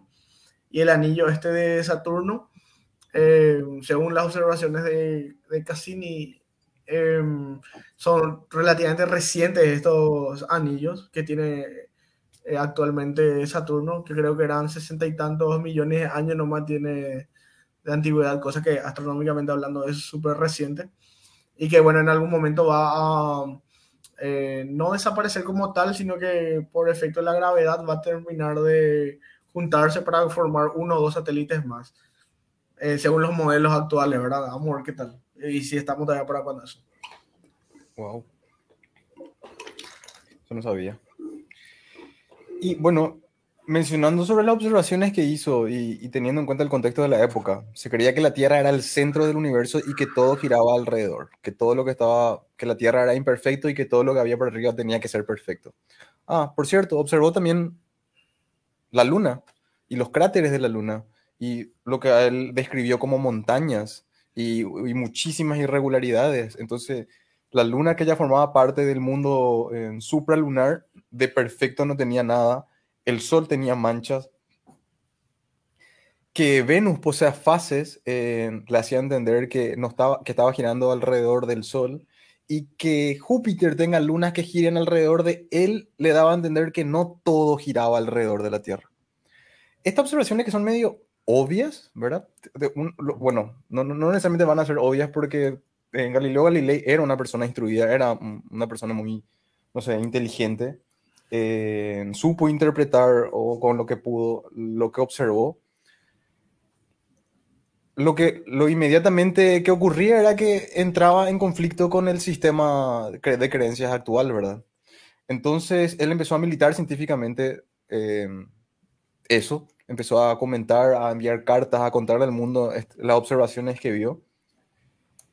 Y esa militancia científica le confirió o consiguió que la Iglesia Católica le, haga una persecución y luego lo condenara. él no estuvo preso en un calabozo, pero sí preso en su casa, donde falleció preso y ciego. Recién en 1900, bueno, murió preso y ciego en 1642 y recién en 1994 la iglesia le condonó, le pidió disculpas. Eh, bueno, fue gracias a Galileo que empezó el, un nuevo entendimiento de nuestros cosmos, porque él envió cartas a otros astrónomos. Estas, estas personas también hicieron sus propios telescopios y no había forma de, de, ocultar esa verdad, por más que esa sea la teoría o la creencia que se tenía y que era incuestionable, eso es lo que se decía, entonces eso es lo que tenía que ser porque eso estaba en las escrituras. Entonces, cuando Galileo empezó a cuestionar esto, recibió esta persecución, fue inclusive condenado y procesado, a él se le obligó a que renegara de sus ideas o que diga que todo lo que dijo no fue verdad. Pero no había forma de que las personas que estaban viendo y que tenían sus telescopios eh, no se den cuenta por sus propios métodos lo que Galileo vio y que lleguen a la misma, a la misma conclusión. Y de ahí empezó a tener eh, pie o mucha importancia que para que vos sostengas algo debes demostrar pruebas o tenés que tener eh, observaciones que respalden lo que estás teorizando, no por el simple dicho de que así se hace, esto es la tradición, esto es la creencia, se van a ir, cre se, se, tiene que creer en eso, ¿verdad? Eh, ahí, Jorge, ¿nos puedes comentar un poco sobre, sobre la famosa frase?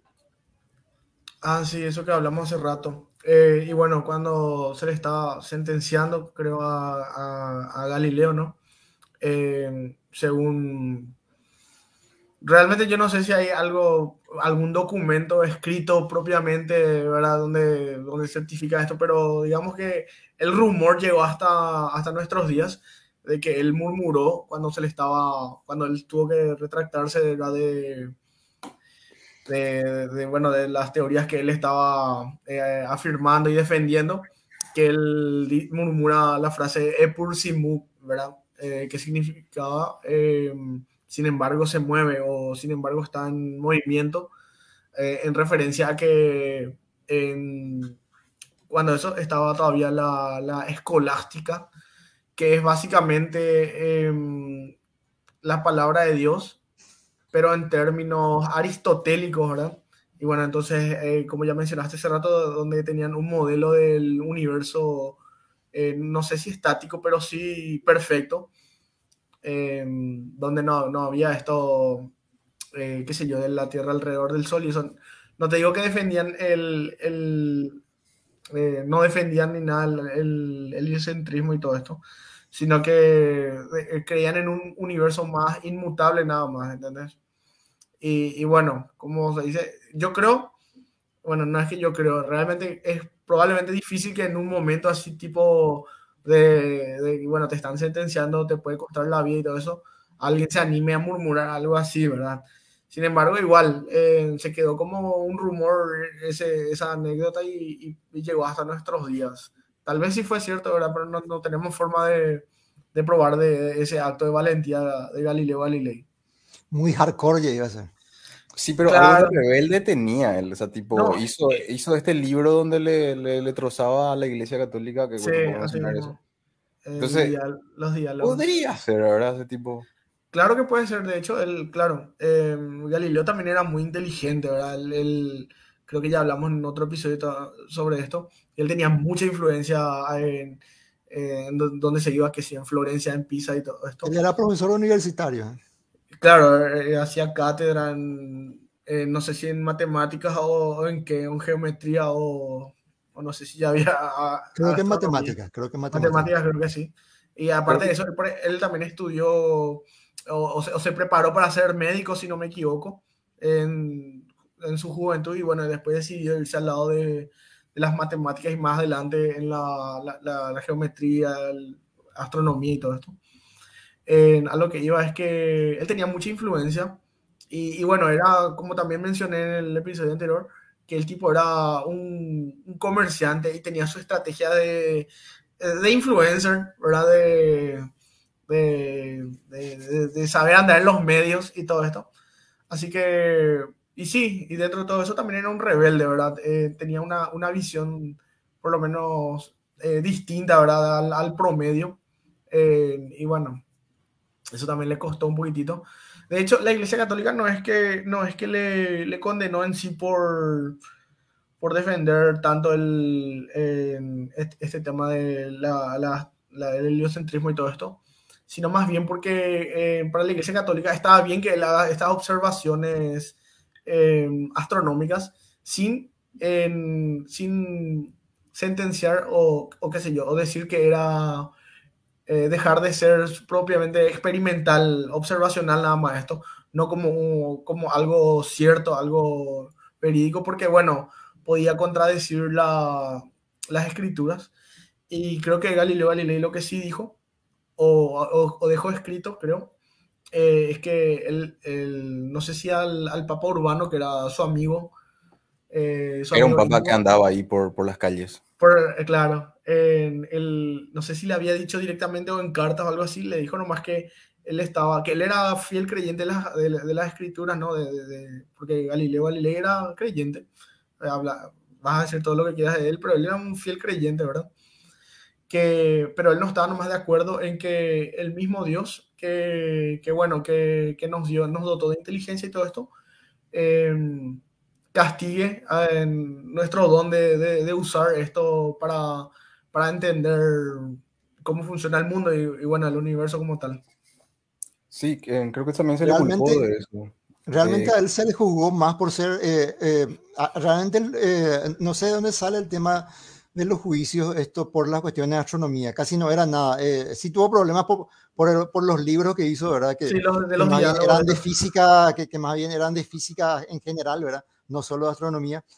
Pero se lo jugó más por, por porque él era atomista y, eh, eh, digamos, de alguna manera su opinión era contraria al tema de la transmutación, creo que le llaman a, a esto de, que durante el sacramento el vino se convierte en sangre y todo ese tipo de cosas. Digamos, él, él decía que eso no podía ocurrir, ¿verdad? Y eso fue lo que realmente le... le transfiguración. Transfiguración parece que... Para no, no, transfiguración es otra cosa. Otra transfiguración era, era cuando eh, Jesucristo en el monte de los olivos, digamos, lo, ah, los otros le vieron eh, transformarse en otra figura. ¿verdad? Eh, no, eh, creo que transmutación le llaman cuando, cuando se convierte. la carne se convierte. El, pan en carne, y, no en cualquier carne, en la carne de, de, Jesús, ¿verdad? Y el vino en la sangre de Jesús.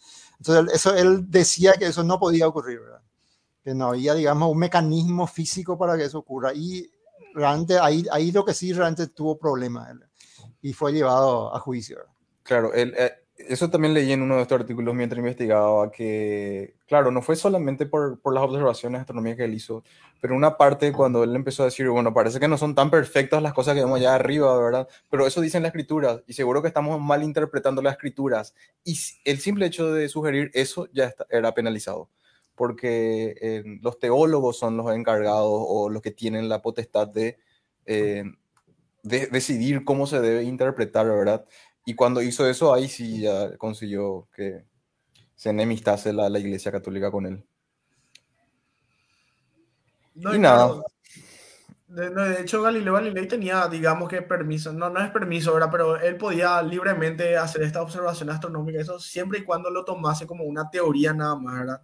Tipo, yo por eso digo también que por ese lado él no, no tuvo inconvenientes. La, las controversias y cosas así que vinieron ahí después, nomás ya seguramente fueron lo que le condenaron a él.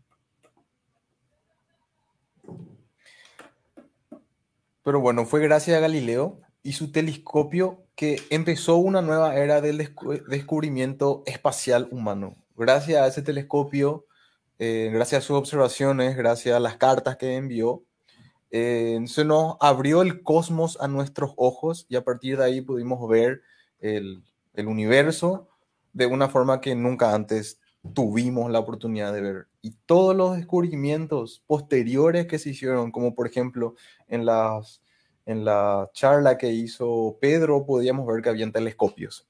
Los telescopios fueron más o menos las herramientas fundamentales y principales. Bueno, primero vino la matemática, ¿verdad? Y luego el telescopio lo que nos permitió ver descubrir nuevos planetas, descubrir asteroides y ya con después nuestros telescopios espaciales, galaxias y todos los cuerpos celestes que hoy en día conocemos y sabemos, ¿verdad? Eh, entonces, eh, me gusta mucho esa frase que dice que abrió nuestros ojos para el cosmos y así nosotros pudimos entender cuál es nuestro lugar en, en, el universo, ¿verdad? Y de creer que la Tierra era el centro del universo y que todo giraba alrededor de nosotros, hoy en día vivimos en, en una sociedad donde ya sabemos que giramos alrededor del Sol y que, nuestro Sol es un Sol común y corriente, uno más de miles de millones que hay en nuestra galaxia, de miles de millones de galaxias que hay y que no existe ninguna importancia cósmica en, el lugar donde nosotros estamos o, la estrella que giramos o siquiera nuestro planeta. Ah, nuestro planeta hoy en día lo único interés que tiene es que tiene vida y no conocemos otro. Pero fuera de eso, nosotros inclusive en nuestra galaxia ya estamos en, encontrando exoplanetas. Son planetas que giran alrededor de otras estrellas muy parecidas a la Tierra.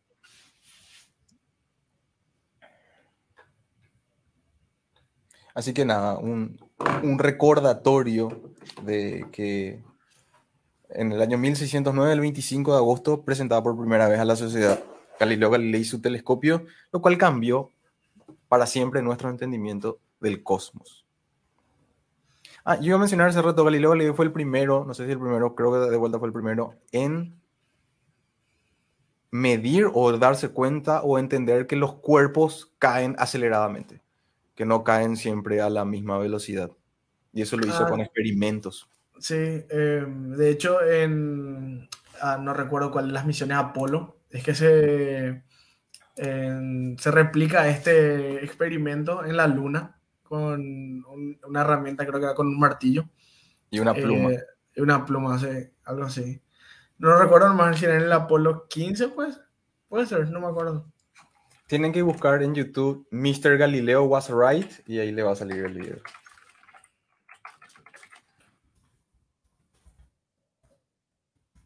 Sí, Apolo 15. Sí, el, el Apolo 15 era.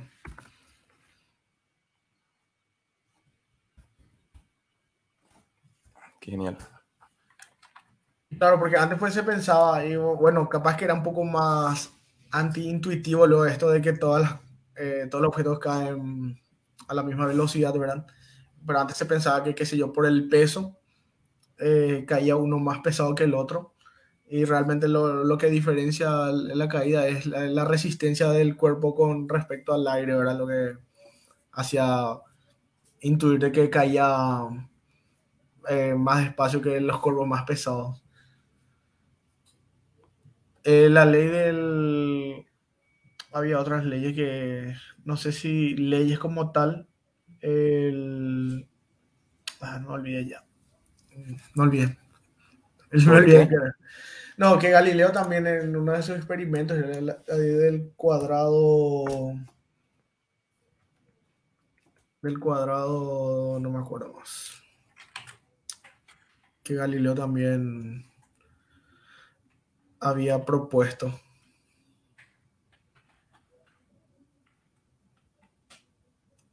Estoy buscando por ahí si alguna vez anote. Ley cuadrático cúbica encontré acá. Ahí está, esa es la ley del cúbico, eso es lo que no me venía. Que, que él también, no, no, recuerdo si él ayudó a desarrollar o, o, bueno, que él fue el que empezó a usar wow. este término. Sí, él fue. En buscar ley cuadrático cúbica está ahí la, la portada de, del paper que hizo Galileo es un principio matemático geométrico aplicado en varios campos científicos y técnicos que describe la relación entre el volumen y área de un cuerpo a medida que aumenta o disminuye su forma o figura. Fue descrita por primera vez en 1638 por Galileo en su libro Dos Nuevas Ciencias. Qué bueno, esto tampoco sabía. Esto del, mira que esto del cuadrado cúbico, esto, eh, en, en, muchísimas cosas, como ya dijiste, se, Aplica. Eh, se aplican.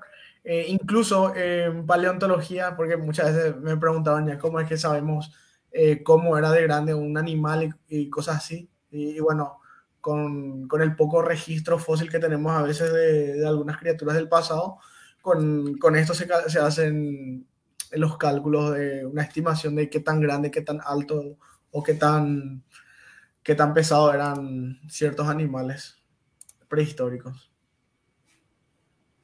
Lo que dice es cuando un objeto se somete a un aumento proporcional en tamaño, su nuevo volumen es proporcional al cubo de multiplicador y su superficie es proporcional al cuadrado del multiplicador. Yo también... que sabía que esta regla impedía que Godzilla exista. Sí, y justo, te, iba a decir, que esta ley eh, explica por qué los, los, gigantes, los titanes de Shingeki no Kyojin no pueden existir. O porque, o, por llamar otro también, el Ant-Man este de, Marvel también, cuando se hace gigante. Aparte del principio de Ant-Man que, que, se rigen en, los átomos y todo eso también es imposible, ¿verdad? Como su volumen aumenta al cubo, el tamaño que van a tener que soportar crece exponencialmente. O sea, al cubo crece y eh, va a ser demasiado pesado ya para inclusive sostenerse a sí mismo su propio cuerpo. Entonces lo que vas a terminar teniendo es una masa que se va a desparramar ahí y que no va a poder tener una estructura fija. Así es. Me temo que así es.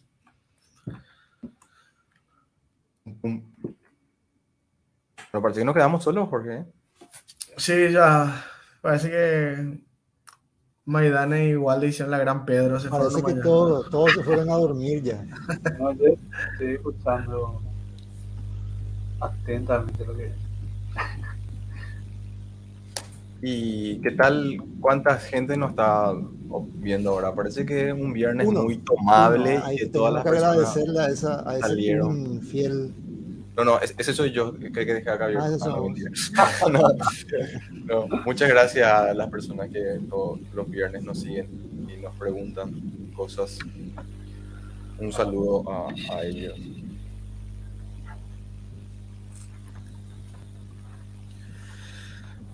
Y bueno, sobre Galileo, que, que, yo cuando tuve mi primera charla, que lo hice en el ciclo de coloquios del Centro Paraguayo de Información Astronómica, recuerdo que tuve que investigar mucho sobre él y, me quedé medio fascinado con él. es como mi, mi, uno de mis científicos de la antigüedad preferidos y lo más moderno sería Feynman. Pero ya sé, por ejemplo, que el preferido de, de Waldemar es Kepler. Kepler, Kepler, sí. Porque Feynman y Galileo eran unos mujeriegos pecadores, ¿verdad? ¿Feynman y quién? Y Galileo, ¿verdad? Justo vos le elegiste a como modelo a los, a los mujeriegos. ¿verdad? ¿Será sin querer? Ah, no sabía que Galileo era mujeriego también. Se, tuvo muchas chicas, estuvo casado varias veces. Creo que sí, creo que sí, La verdad que no, la verdad que estoy diciendo nomás también. No, venime. El que era un capo, era, el que era un capo era Da Vinci. ¿Te, te, parece? Por sus. por sus experimentos y. y máquinas que estaban muy, muy adelantadas a la época. Eh, no necesariamente, sino, sino por el tipo de ideas que tenía realmente. O sea, eh, la verdad que se salía de la, meaba fuera del, del cajón, por decirlo de alguna manera. No, mm, o sea, imaginarse que se podía volar o, viajar por debajo del agua ya, estamos hablando de 1400, ¿verdad? Creo que, creo que antes del descubrimiento de, de, América, creo que muere un poquitito después del descubrimiento de América, ¿verdad? 1452 eh, creo que nace, ¿verdad? en 1492, se, tendría 40 más o menos cuando se descubrió América. Eh, digamos, y no solo imaginarse, sino además hacer ya diseños de, de cosas, de cosas que, eh, que él pensaba que podían funcionar, ¿verdad? Y que algunos con el tiempo se probaron que, que sí funcionarían, ¿verdad?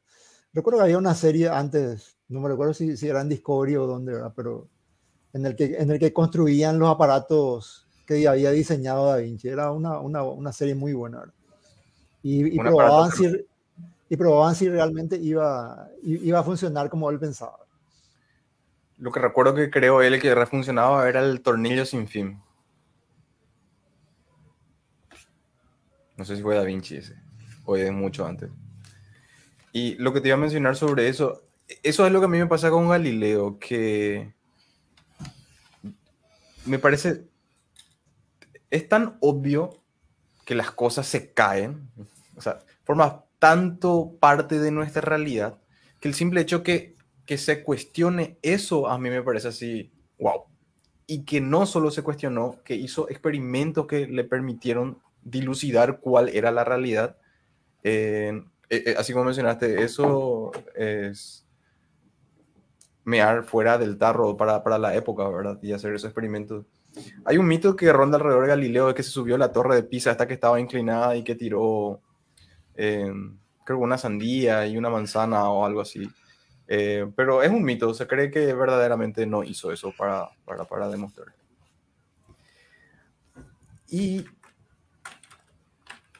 y ahora se me ocurrió un dato más y puede ser lo de, lo de la Torre Pisa, porque bueno, él hizo experimentos de plano inclinado y todo eso, así que no sabes si de dónde salió eso. De Galileo. Galileo lo, lo que había hecho era eh, un experimento interesante que había hecho era lanzar, no me recuerdo qué cosa, de los mástiles de un barco. ¿verdad? Y entonces, digamos, él, él, digamos, iba graficando la trayectoria que, que, que seguía. Entonces ahí eh, ahí él podía ver de que, ahí él dedujo, digamos, que si el barco está en movimiento y el objeto se, se tira desde el mástil, con, eh, con respecto al, al barco, el, el, objeto va a caer en el mismo lugar eh, donde se lanzó, digamos, con respecto a la, a la coordenada del plano, ¿verdad? Pero con respecto al observador que está en la costa del río, ¿verdad? El, el objeto iba a describir una trayectoria curva. Y así nace, de hecho, la, la primera relatividad. Eh, recordémonos que Galileo hace la primera relatividad, que es la que, ya, la que ya estudiamos hoy día en el colegio y al empezar en la facultad también.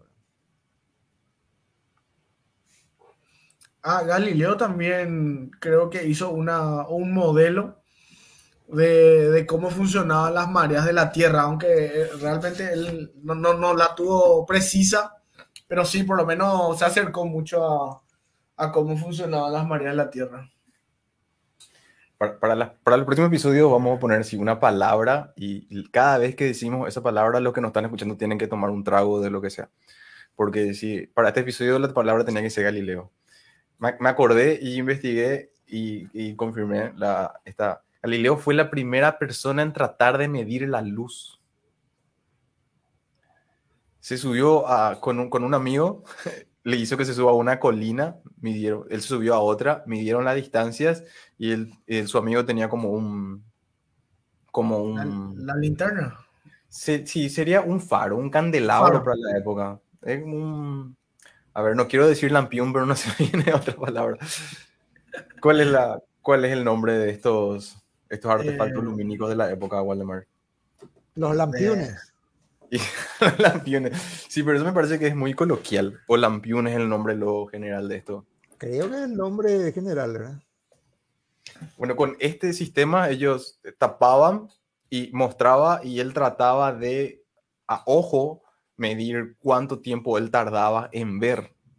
Y lo como veía tan inmediatamente el reflejo, él llegó a la conclusión, la velocidad de la luz es altísima rapidísima. Lo cual era una conclusión correcta. Él no dijo en ningún momento que era infinita o que era instantánea. Era muy correcta su, su, su observación de que era muy rápida. Y el prim la primera persona que se, se, tiene registro que trató de medir la luz fue él. Y en este artículo que estoy viendo, donde, donde confirmé que, que recordé esto y confirmé que fue él, menciona que él fue el que midió el aire también. Y hizo de una eh, midió la velocidad del sonido en el aire lo cual lo hizo con un capitán de un barco y ellos se situaron a una, en un monte próximo a una distancia de 3.500 metros. Dice, ambos investigadores se situaron en un monte próximo a una distancia de 3.500 metros del lugar donde estaba el barco y en ese barco había un cañón y iban a hacer disparar ese cañón solamente con pólvora. Iban provistos de un pulsi, pulsilogium, un aparato inventado por Galileo para medir el tiempo contando las oscilaciones de un pequeño péndulo. Cuando el capitán disparó el cañón, Galileo y su ayudante vieron el resplandor de la pólvora y empezaron a contar las oscilaciones del pulsil pulsilogium. Uno, dos, tres, esperando que el sonido producido por el cañón llegase a ellos. Cuando llegó el sonido, Galileo calculó en voz alta. Son 350 metros por segundo. Esa es la velocidad del sonido en el aire. Lo cual hoy en día sabemos que es muy cercano a la realidad esa medición que, que logró tener. Esto yo no sabía, me estoy enterando ahora. Así que cuando decimos que Galileo era muy inteligente por su época, era en serio. Tipo, el tipo se, se, se, tomaba en serio estas cosas, ¿verdad? Pero porque se le tenía luego en este tipo, en, este, en esta fama de ser un genio, familias con mucho dinero de aquella época, y en aquella época había, em, estaba en Florencia, en Pisa, en Florencia empezaron las bancas, empezó ahí el, el sistema financiero del mundo, por así decir, había gente con mucho, mucho dinero, ellos le, bueno, le costeaban la vida para que él pueda seguir haciendo este tipo de experimentos y porque normalmente ellos sabían que de estos experimentos o de estas de estos descubrimientos que hacían, ellos volvían a conseguir mucho dinero a través de eso, ¿verdad? Entonces, ahora vamos a ver. Lilio no solamente redefinió nuestro entendimiento del cómo, sino también estas cuestiones físicas sobre la gravedad, la velocidad del sonido o de la luz. Me parece que es mejor que Kepler. Lo, que pasa con Galileo, Galileo tuvo, dos cosas a su favor. Uno, la, la, principal, eh, que era una persona curiosa y con ganas de, de aprender, ¿verdad? Y que, iba a decir la principal, la plata. No, y eso iba a decir lo segundo. Lo segundo es que él, bueno, aparte de que, bueno, eran eh, personajes bien acomodados económicamente, también, como dije hace rato, eh, tenía mucha, mucha influencia y consiguió muchísimos patrocinadores, ¿verdad? Y, bueno, eh, cualquier, desde la época de Galileo hasta hoy en día, se necesita recursos para poder hacer experimentos eh, medianamente buenos. Galileo trabajó en muchas cosas. La diferencia con Galileo y Kepler, y Kepler trabajó en una sola cosa durante toda su vida, digamos que se especializó más, ¿verdad? Recordemos que, que el tema del problema de Marte, ¿verdad? Le, le llevó muchísimos años. ¿verdad? Cierto, estaba Newton también, otro ahí, pesado. Después vino Newton, ¿verdad? Y Leibniz. Yo siempre me, me, río de Newton. O sea, no me río, me, me causa risa nomás que el MAM a los 24 años, creo, 24, 26 años, no recuerdo, inventó el cálculo, ¿verdad? Y yo dos veces, no sé qué, llevé cálculo en la facultad, o sea, la primera vez eh, me aplace. Y a, su edad, a, mi edad, el tipo e inventó lo de esa matemática, bueno, no sé. Yo hace poco estuve viendo videos sobre teoría del color y un montón de cosas relacionadas para, para hacer filmaciones y eso en video, ¿verdad?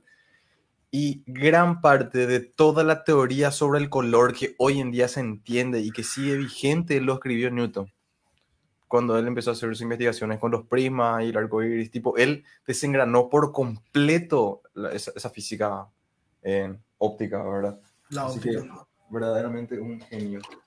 No, y, bueno, Newton estuvo en muchísimas cosas también. Él, él por ejemplo, aparte de, le conocemos más por el tema de la, la gravedad y, y, bueno, la óptica de repente y el cálculo, era los más frikis. Eh, pero él también se metió mucho en la alquimia y cosas así, ¿entendés? O sea, él, exploró muchísimo, muchísimas ramas. Recordemos que Newton empezó desde joven, ¿verdad? Y, y, le, tuvo más tiempo de dedicarle a Galileo, digamos, ya medio de viejo hizo todo el resto de su obra. Así mismo. Entonces, eh, eh, por eso es que la producción de Newton también es grande, ¿verdad? Porque prácticamente se, se dedicaba a producir cosas. ¿verdad? Y también porque era un antisocial. Y sí, solamente se dedicaba a producir, nada más que eso. Llegó la peste negra y le dijo, buenísimo, más tiempo para investigar. bueno, capaz nosotros si no teníamos todas las distracciones que teníamos hoy en día, íbamos a estar también produciendo a nivel de Newton, ¿verdad? Pero él no tenía Netflix y esas cosas. Bueno, pero eh, mm, no es tan fácil, ¿verdad? Y no tiene nada que ver ni, ni con inteligencia ni nada, sino ya que todo lo que sobra por hacer es lo complicado, ¿verdad? Digamos, lo, lo sencillo justamente fue lo que hicieron todos ellos, ¿verdad? digamos, la posta está muy alta, ¿verdad? Que, que, hay, que alguien hoy desarrolle el cálculo para qué, ¿verdad? en todo caso, ya, ya, tiene que desarrollar los métodos más avanzados de cálculo y, y hay gente que de hecho lo hace pero eso cuesta tanto hoy, digamos, que, y tiene tan poco uso ya, ¿verdad? Porque eh, todo lo más complicado de repente ya tiene un uso muy específico, ¿verdad?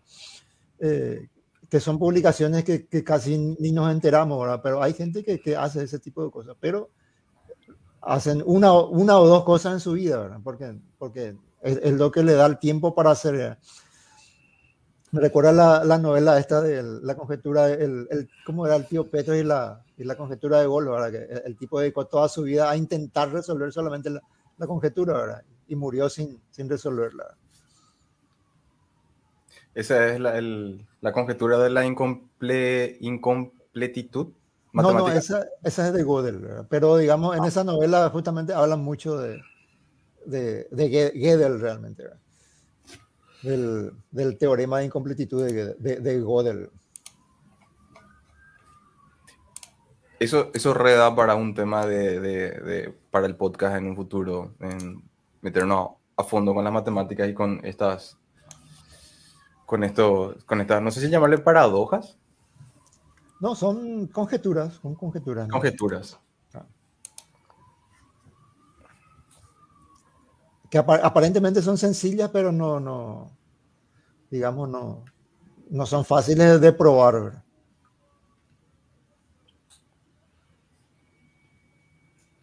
Y hay muchas, hay muchas conjeturas. Y, y muy interesantes muchas. Eh, con el episodio de hoy saco una conclusión de que tenemos muchos temas todavía para tocar en futuros episodios porque con lo que mencionó, yo me, yo me voy a poner a, en, en, carrera para ver Star Trek y vamos a ver cuántos temas se pueden sacar de esos episodios, más que hablamos fugazmente sobre, por, por ejemplo, el origen de la vida, matemáticas, y creo que tocamos también fugazmente el tema de inteligencia artificial, que son todavía temas que eventualmente vamos a ir desarrollando. Hay que desarrollar mejor. A profundidad en, en futuros episodios, ¿verdad? Estamos nomás tocando todavía todos los temas así que, que nos van comentando y eso. Una pregunta. Yo esta semana cuando pregunté en mis redes sobre qué le gustaría que hablemos, me dijeron que si podemos hablar sobre el libro What If. Que si alguno de ustedes llegó a ¿Conoces? Yo solo, yo solo, conozco la página What If, la página de Facebook, que, que, quita cosas, pero de repente se va todo también. Es de Randall Munro. ¿Qué pasaría si o What If? Así que, Las famosas eh, ucronías literarias. Quería mencionar nomás hace rato que estaban hablando de, como dijo Valdemar, dos descubrimientos en eh, en, en, una vida. Hoy, hoy, estaba mirando algo, algo que tengo que hacer aparte por otra cosa. Por otra cosa. Eh, estaba viendo nomás y como el profesor estaba comentando la historia del descubrimiento del algoritmo. Un algoritmo que se usa en Machine Learning, que es muy popular, que es el SVM. Y estaba comentando el, el SVL. SVM, SVM, es una familia de algoritmos y estaba comentando el, el profe ya Support Vector Machine, digo. Support, support Vector Machine, ¿verdad? Y el que, o sea, pasó ya hace un poco chanta, Dale, métele, métele. El que, el que inventó este algoritmo es... Métele una buena argentina. es, eh, es, profesor en Royal Holloway, y eh, obviamente no, no lo llegué yo a ver, ¿verdad? pero eh, estaba como, como profe ahí, de todas formas, él dice que eso se le ocurrió en los años 60 en la Unión Soviética. En los años 60 y eh, estuvo, dice que eh, como, como su tesis doctoral. Y recién en los años, en el año 92, recién se llegó a usar, o sea que él descubrió la, la relación ahí, encontró la relación ahí que, que separa los datos, ¿verdad? porque es para un algoritmo clasificador y estuvo por 30 años sin hacer nada con eso. ¿verdad? O sea que en toda su vida, eso fue lo único que, o sea, en toda su vida académica, eso es lo, único que hizo. Fue, ¿verdad? Y eh, a partir de los años 90, bueno, se empezó a usar y se descubrió que se puede aplicar un montón de cosas. Y hoy en los algoritmos más populares de, de Machine Learning. Y por 30 años no se hizo nada con eso. O sea que estuvo ahí, eh, se descubrió eso ahí y, y después recién cuando a Bell Labs se le ocurrió usar, ahí, ahí recién empezó a, se le invitó a él a los Estados Unidos y todo, todo el resto de la historia. Pero eh, son, o sea, muy, muy posiblemente ahora los profes de, de las grandes universidades del mundo, eh, realmente una, una, o dos cosas más realmente hacen. O sea, eh, el hecho de que inventen un, o que hagan un descubrimiento de alguna clase, eh, les vale el cargo de profesor, ¿verdad? Y, les vale una carrera académica, ¿verdad? O sea, eso de inventar algo no es fácil, ¿verdad? algo fácil. Y, nada más que eso. Eh. Debe ser el algoritmo más popular, es uno de los primeros por lo menos que, siempre, que sí o sí se considera cuando uno quiere hacer algo. Lo primero que uno piensa, ¿será que podemos hacer con, con Super Vector Machine? Y, pero eso es algo muy repetitivo en, en la ciencia actual, ¿verdad? Eh, incluso hay personas que mueren, ¿verdad? Eh, sin que su tesis haya servido para nada y, recién después de muertos eh, eh, se, se, encuentra una super aplicación de, de su tesis ¿verdad? Y, resulta que, que, resuelve miles de, de, problemas actuales. ¿verdad? Y algo parecido, no sé si recuerdan, pasó también en, en la película esta de Una mente brillante, creo que se llamaba donde, donde al tipo vienen a, avisarle que, que, ganó el premio Nobel por su tesis y, él, ni, él, ni, enterado estaba de que su tesis se utilizaba para resolver problemas de economía. De economía. Pero es, es, digamos, algo muy repetido en, en, en la ciencia del, del, siglo XX y supongo que se va a seguir repitiendo ahora en el siglo XXI.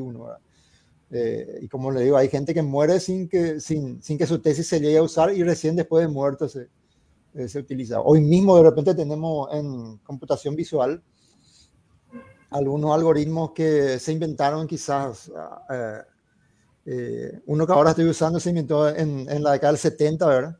Lo inventó un biólogo, de hecho. un biólogo para poder resolver un problema que él tenía con sus imágenes de, de, microscopio. Y hay, hay, otros que fueron inventados ya por los años 20, por los años 30, que recién ahora se, se, se están empezando a usar en masa, digamos.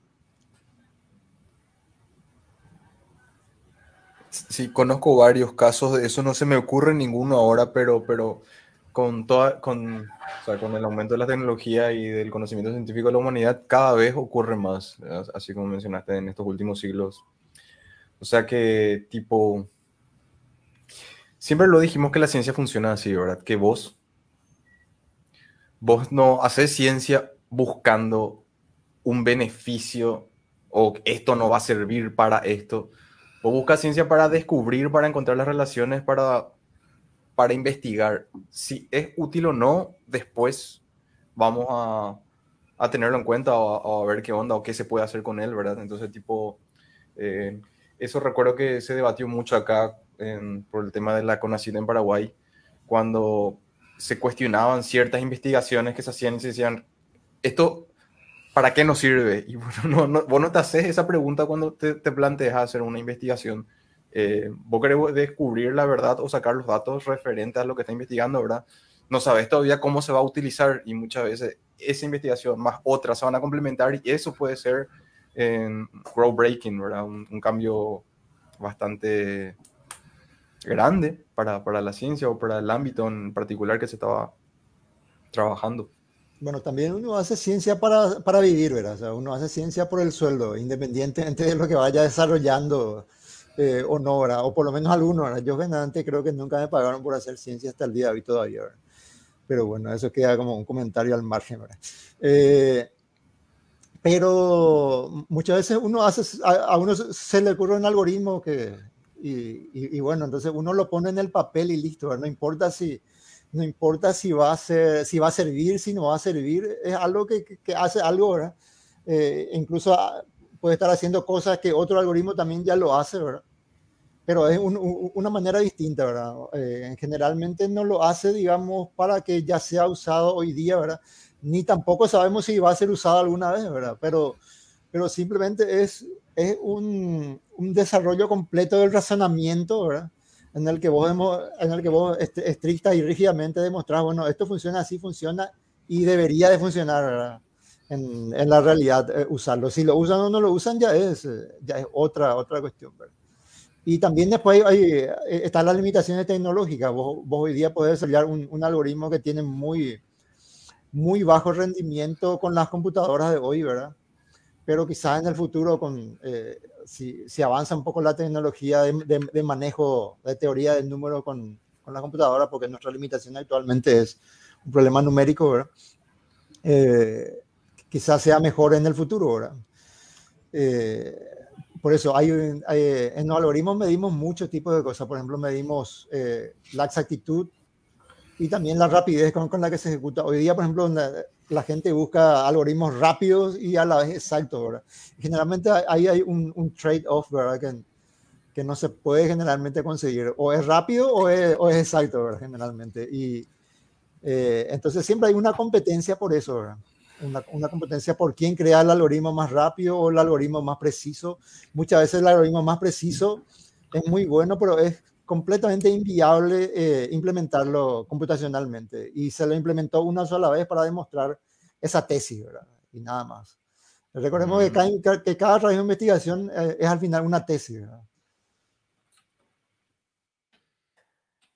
El que yo sé que investigó algo que supuestamente no tenía ninguna aplicación, además de ser lindo, fue Mandelbrot. Eso fue, ese era el que me quería recordar, que era uno de los más, no sé, reconocidos, renombrados, famosos, con su conjunto de Mandelbrot, con sus fractales que después se le encontraron N aplicaciones y hoy en día es famosísimo y se sigue todavía investigando sobre, sobre esos conjuntos de Mandelbrot.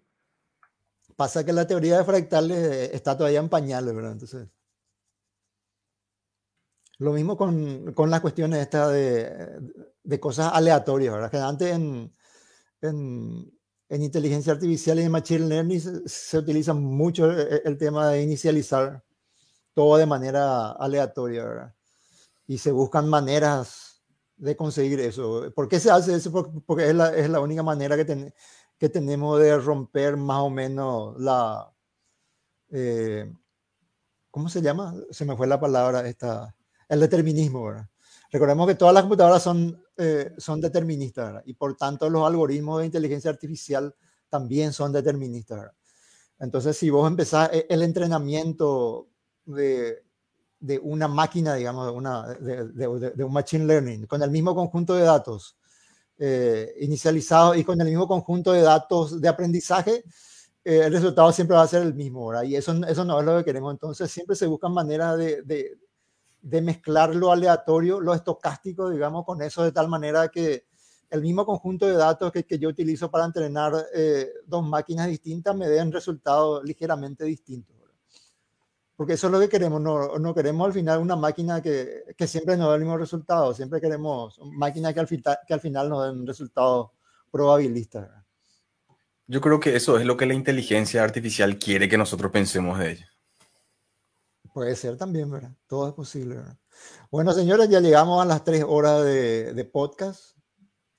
Si vamos a empezar a hablar mal de la inteligencia artificial, yo me voy a retirar nomás. no, en serio, estoy un poco cansado y, y me gustaría no, sí, retirarme. Tres horas es normalmente nuestra, nuestra hora también, para no cansarle a los que nos escuchan y para que nosotros tengamos también un límite, porque muchas veces nosotros hablamos y seguimos como si fuese que el viernes es infinito.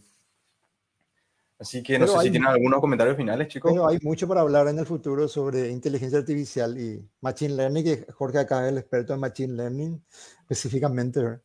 Yo soy de computación visual, así que tampoco puedo abordar mucho en el área de, de, de inteligencia artificial, pero sí como trabajo con imágenes, quizás eso esté un poco enlazado con las partes de astronomía, así que podemos hacer. Y en Machine Learning es muy aplicado hoy día en, en astronomía. Jorge alguna vez nos va a hablar seguramente cómo lo aplican para eh, clasificar supernovas, eh, buscar familias de asteroides y todo ese tipo de cosas.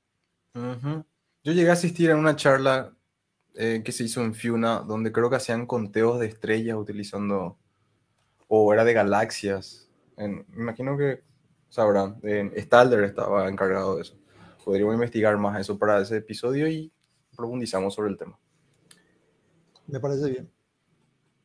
Bueno, muchísimas gracias a todas las personas que nos acompañaron hasta el final del episodio del día de hoy. Eh, mi nombre es Ronaldo Centurión. Pueden encontrarme en, en mis redes. En Instagram estoy como Ronald-C. Soy divulgador científico de Entropy. Fue un placer para mí estar acá con ustedes hoy y con este selecto grupo de divulgadores. Eh, de mi parte, eso es todo y será hasta el próximo viernes. Bueno, igualmente, gracias a todos los que nos escucharon. Eh, nos esperamos de nuevo el próximo viernes.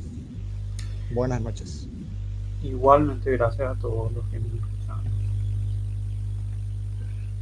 Gracias a todos. que Quiero recordarles que nos pueden seguir en Spotify y en YouTube. Porfa, suscríbanse. Porfa, escúchenos. Porfa, apóyennos monetariamente. Bueno, ese ya no. Cósmicamente Re- podcast. recordarle lo del giro, por favor. Voy a pasar a, en nuestros datos para que puedan hacer transferencia bancaria, todo. Empezamos sin YouTube, ahora ya tenemos YouTube, después Spotify, después viene la cuenta de Patreon, después viene la cuenta bancaria, así que no paramos. Bueno, muchísimas gracias a todos. y Una nos cuenta en Bitcoin también tenemos que armar. Ey, sí. Hasta luego. Chau, chau. Chao, chao, chao, chao. Chao, chao.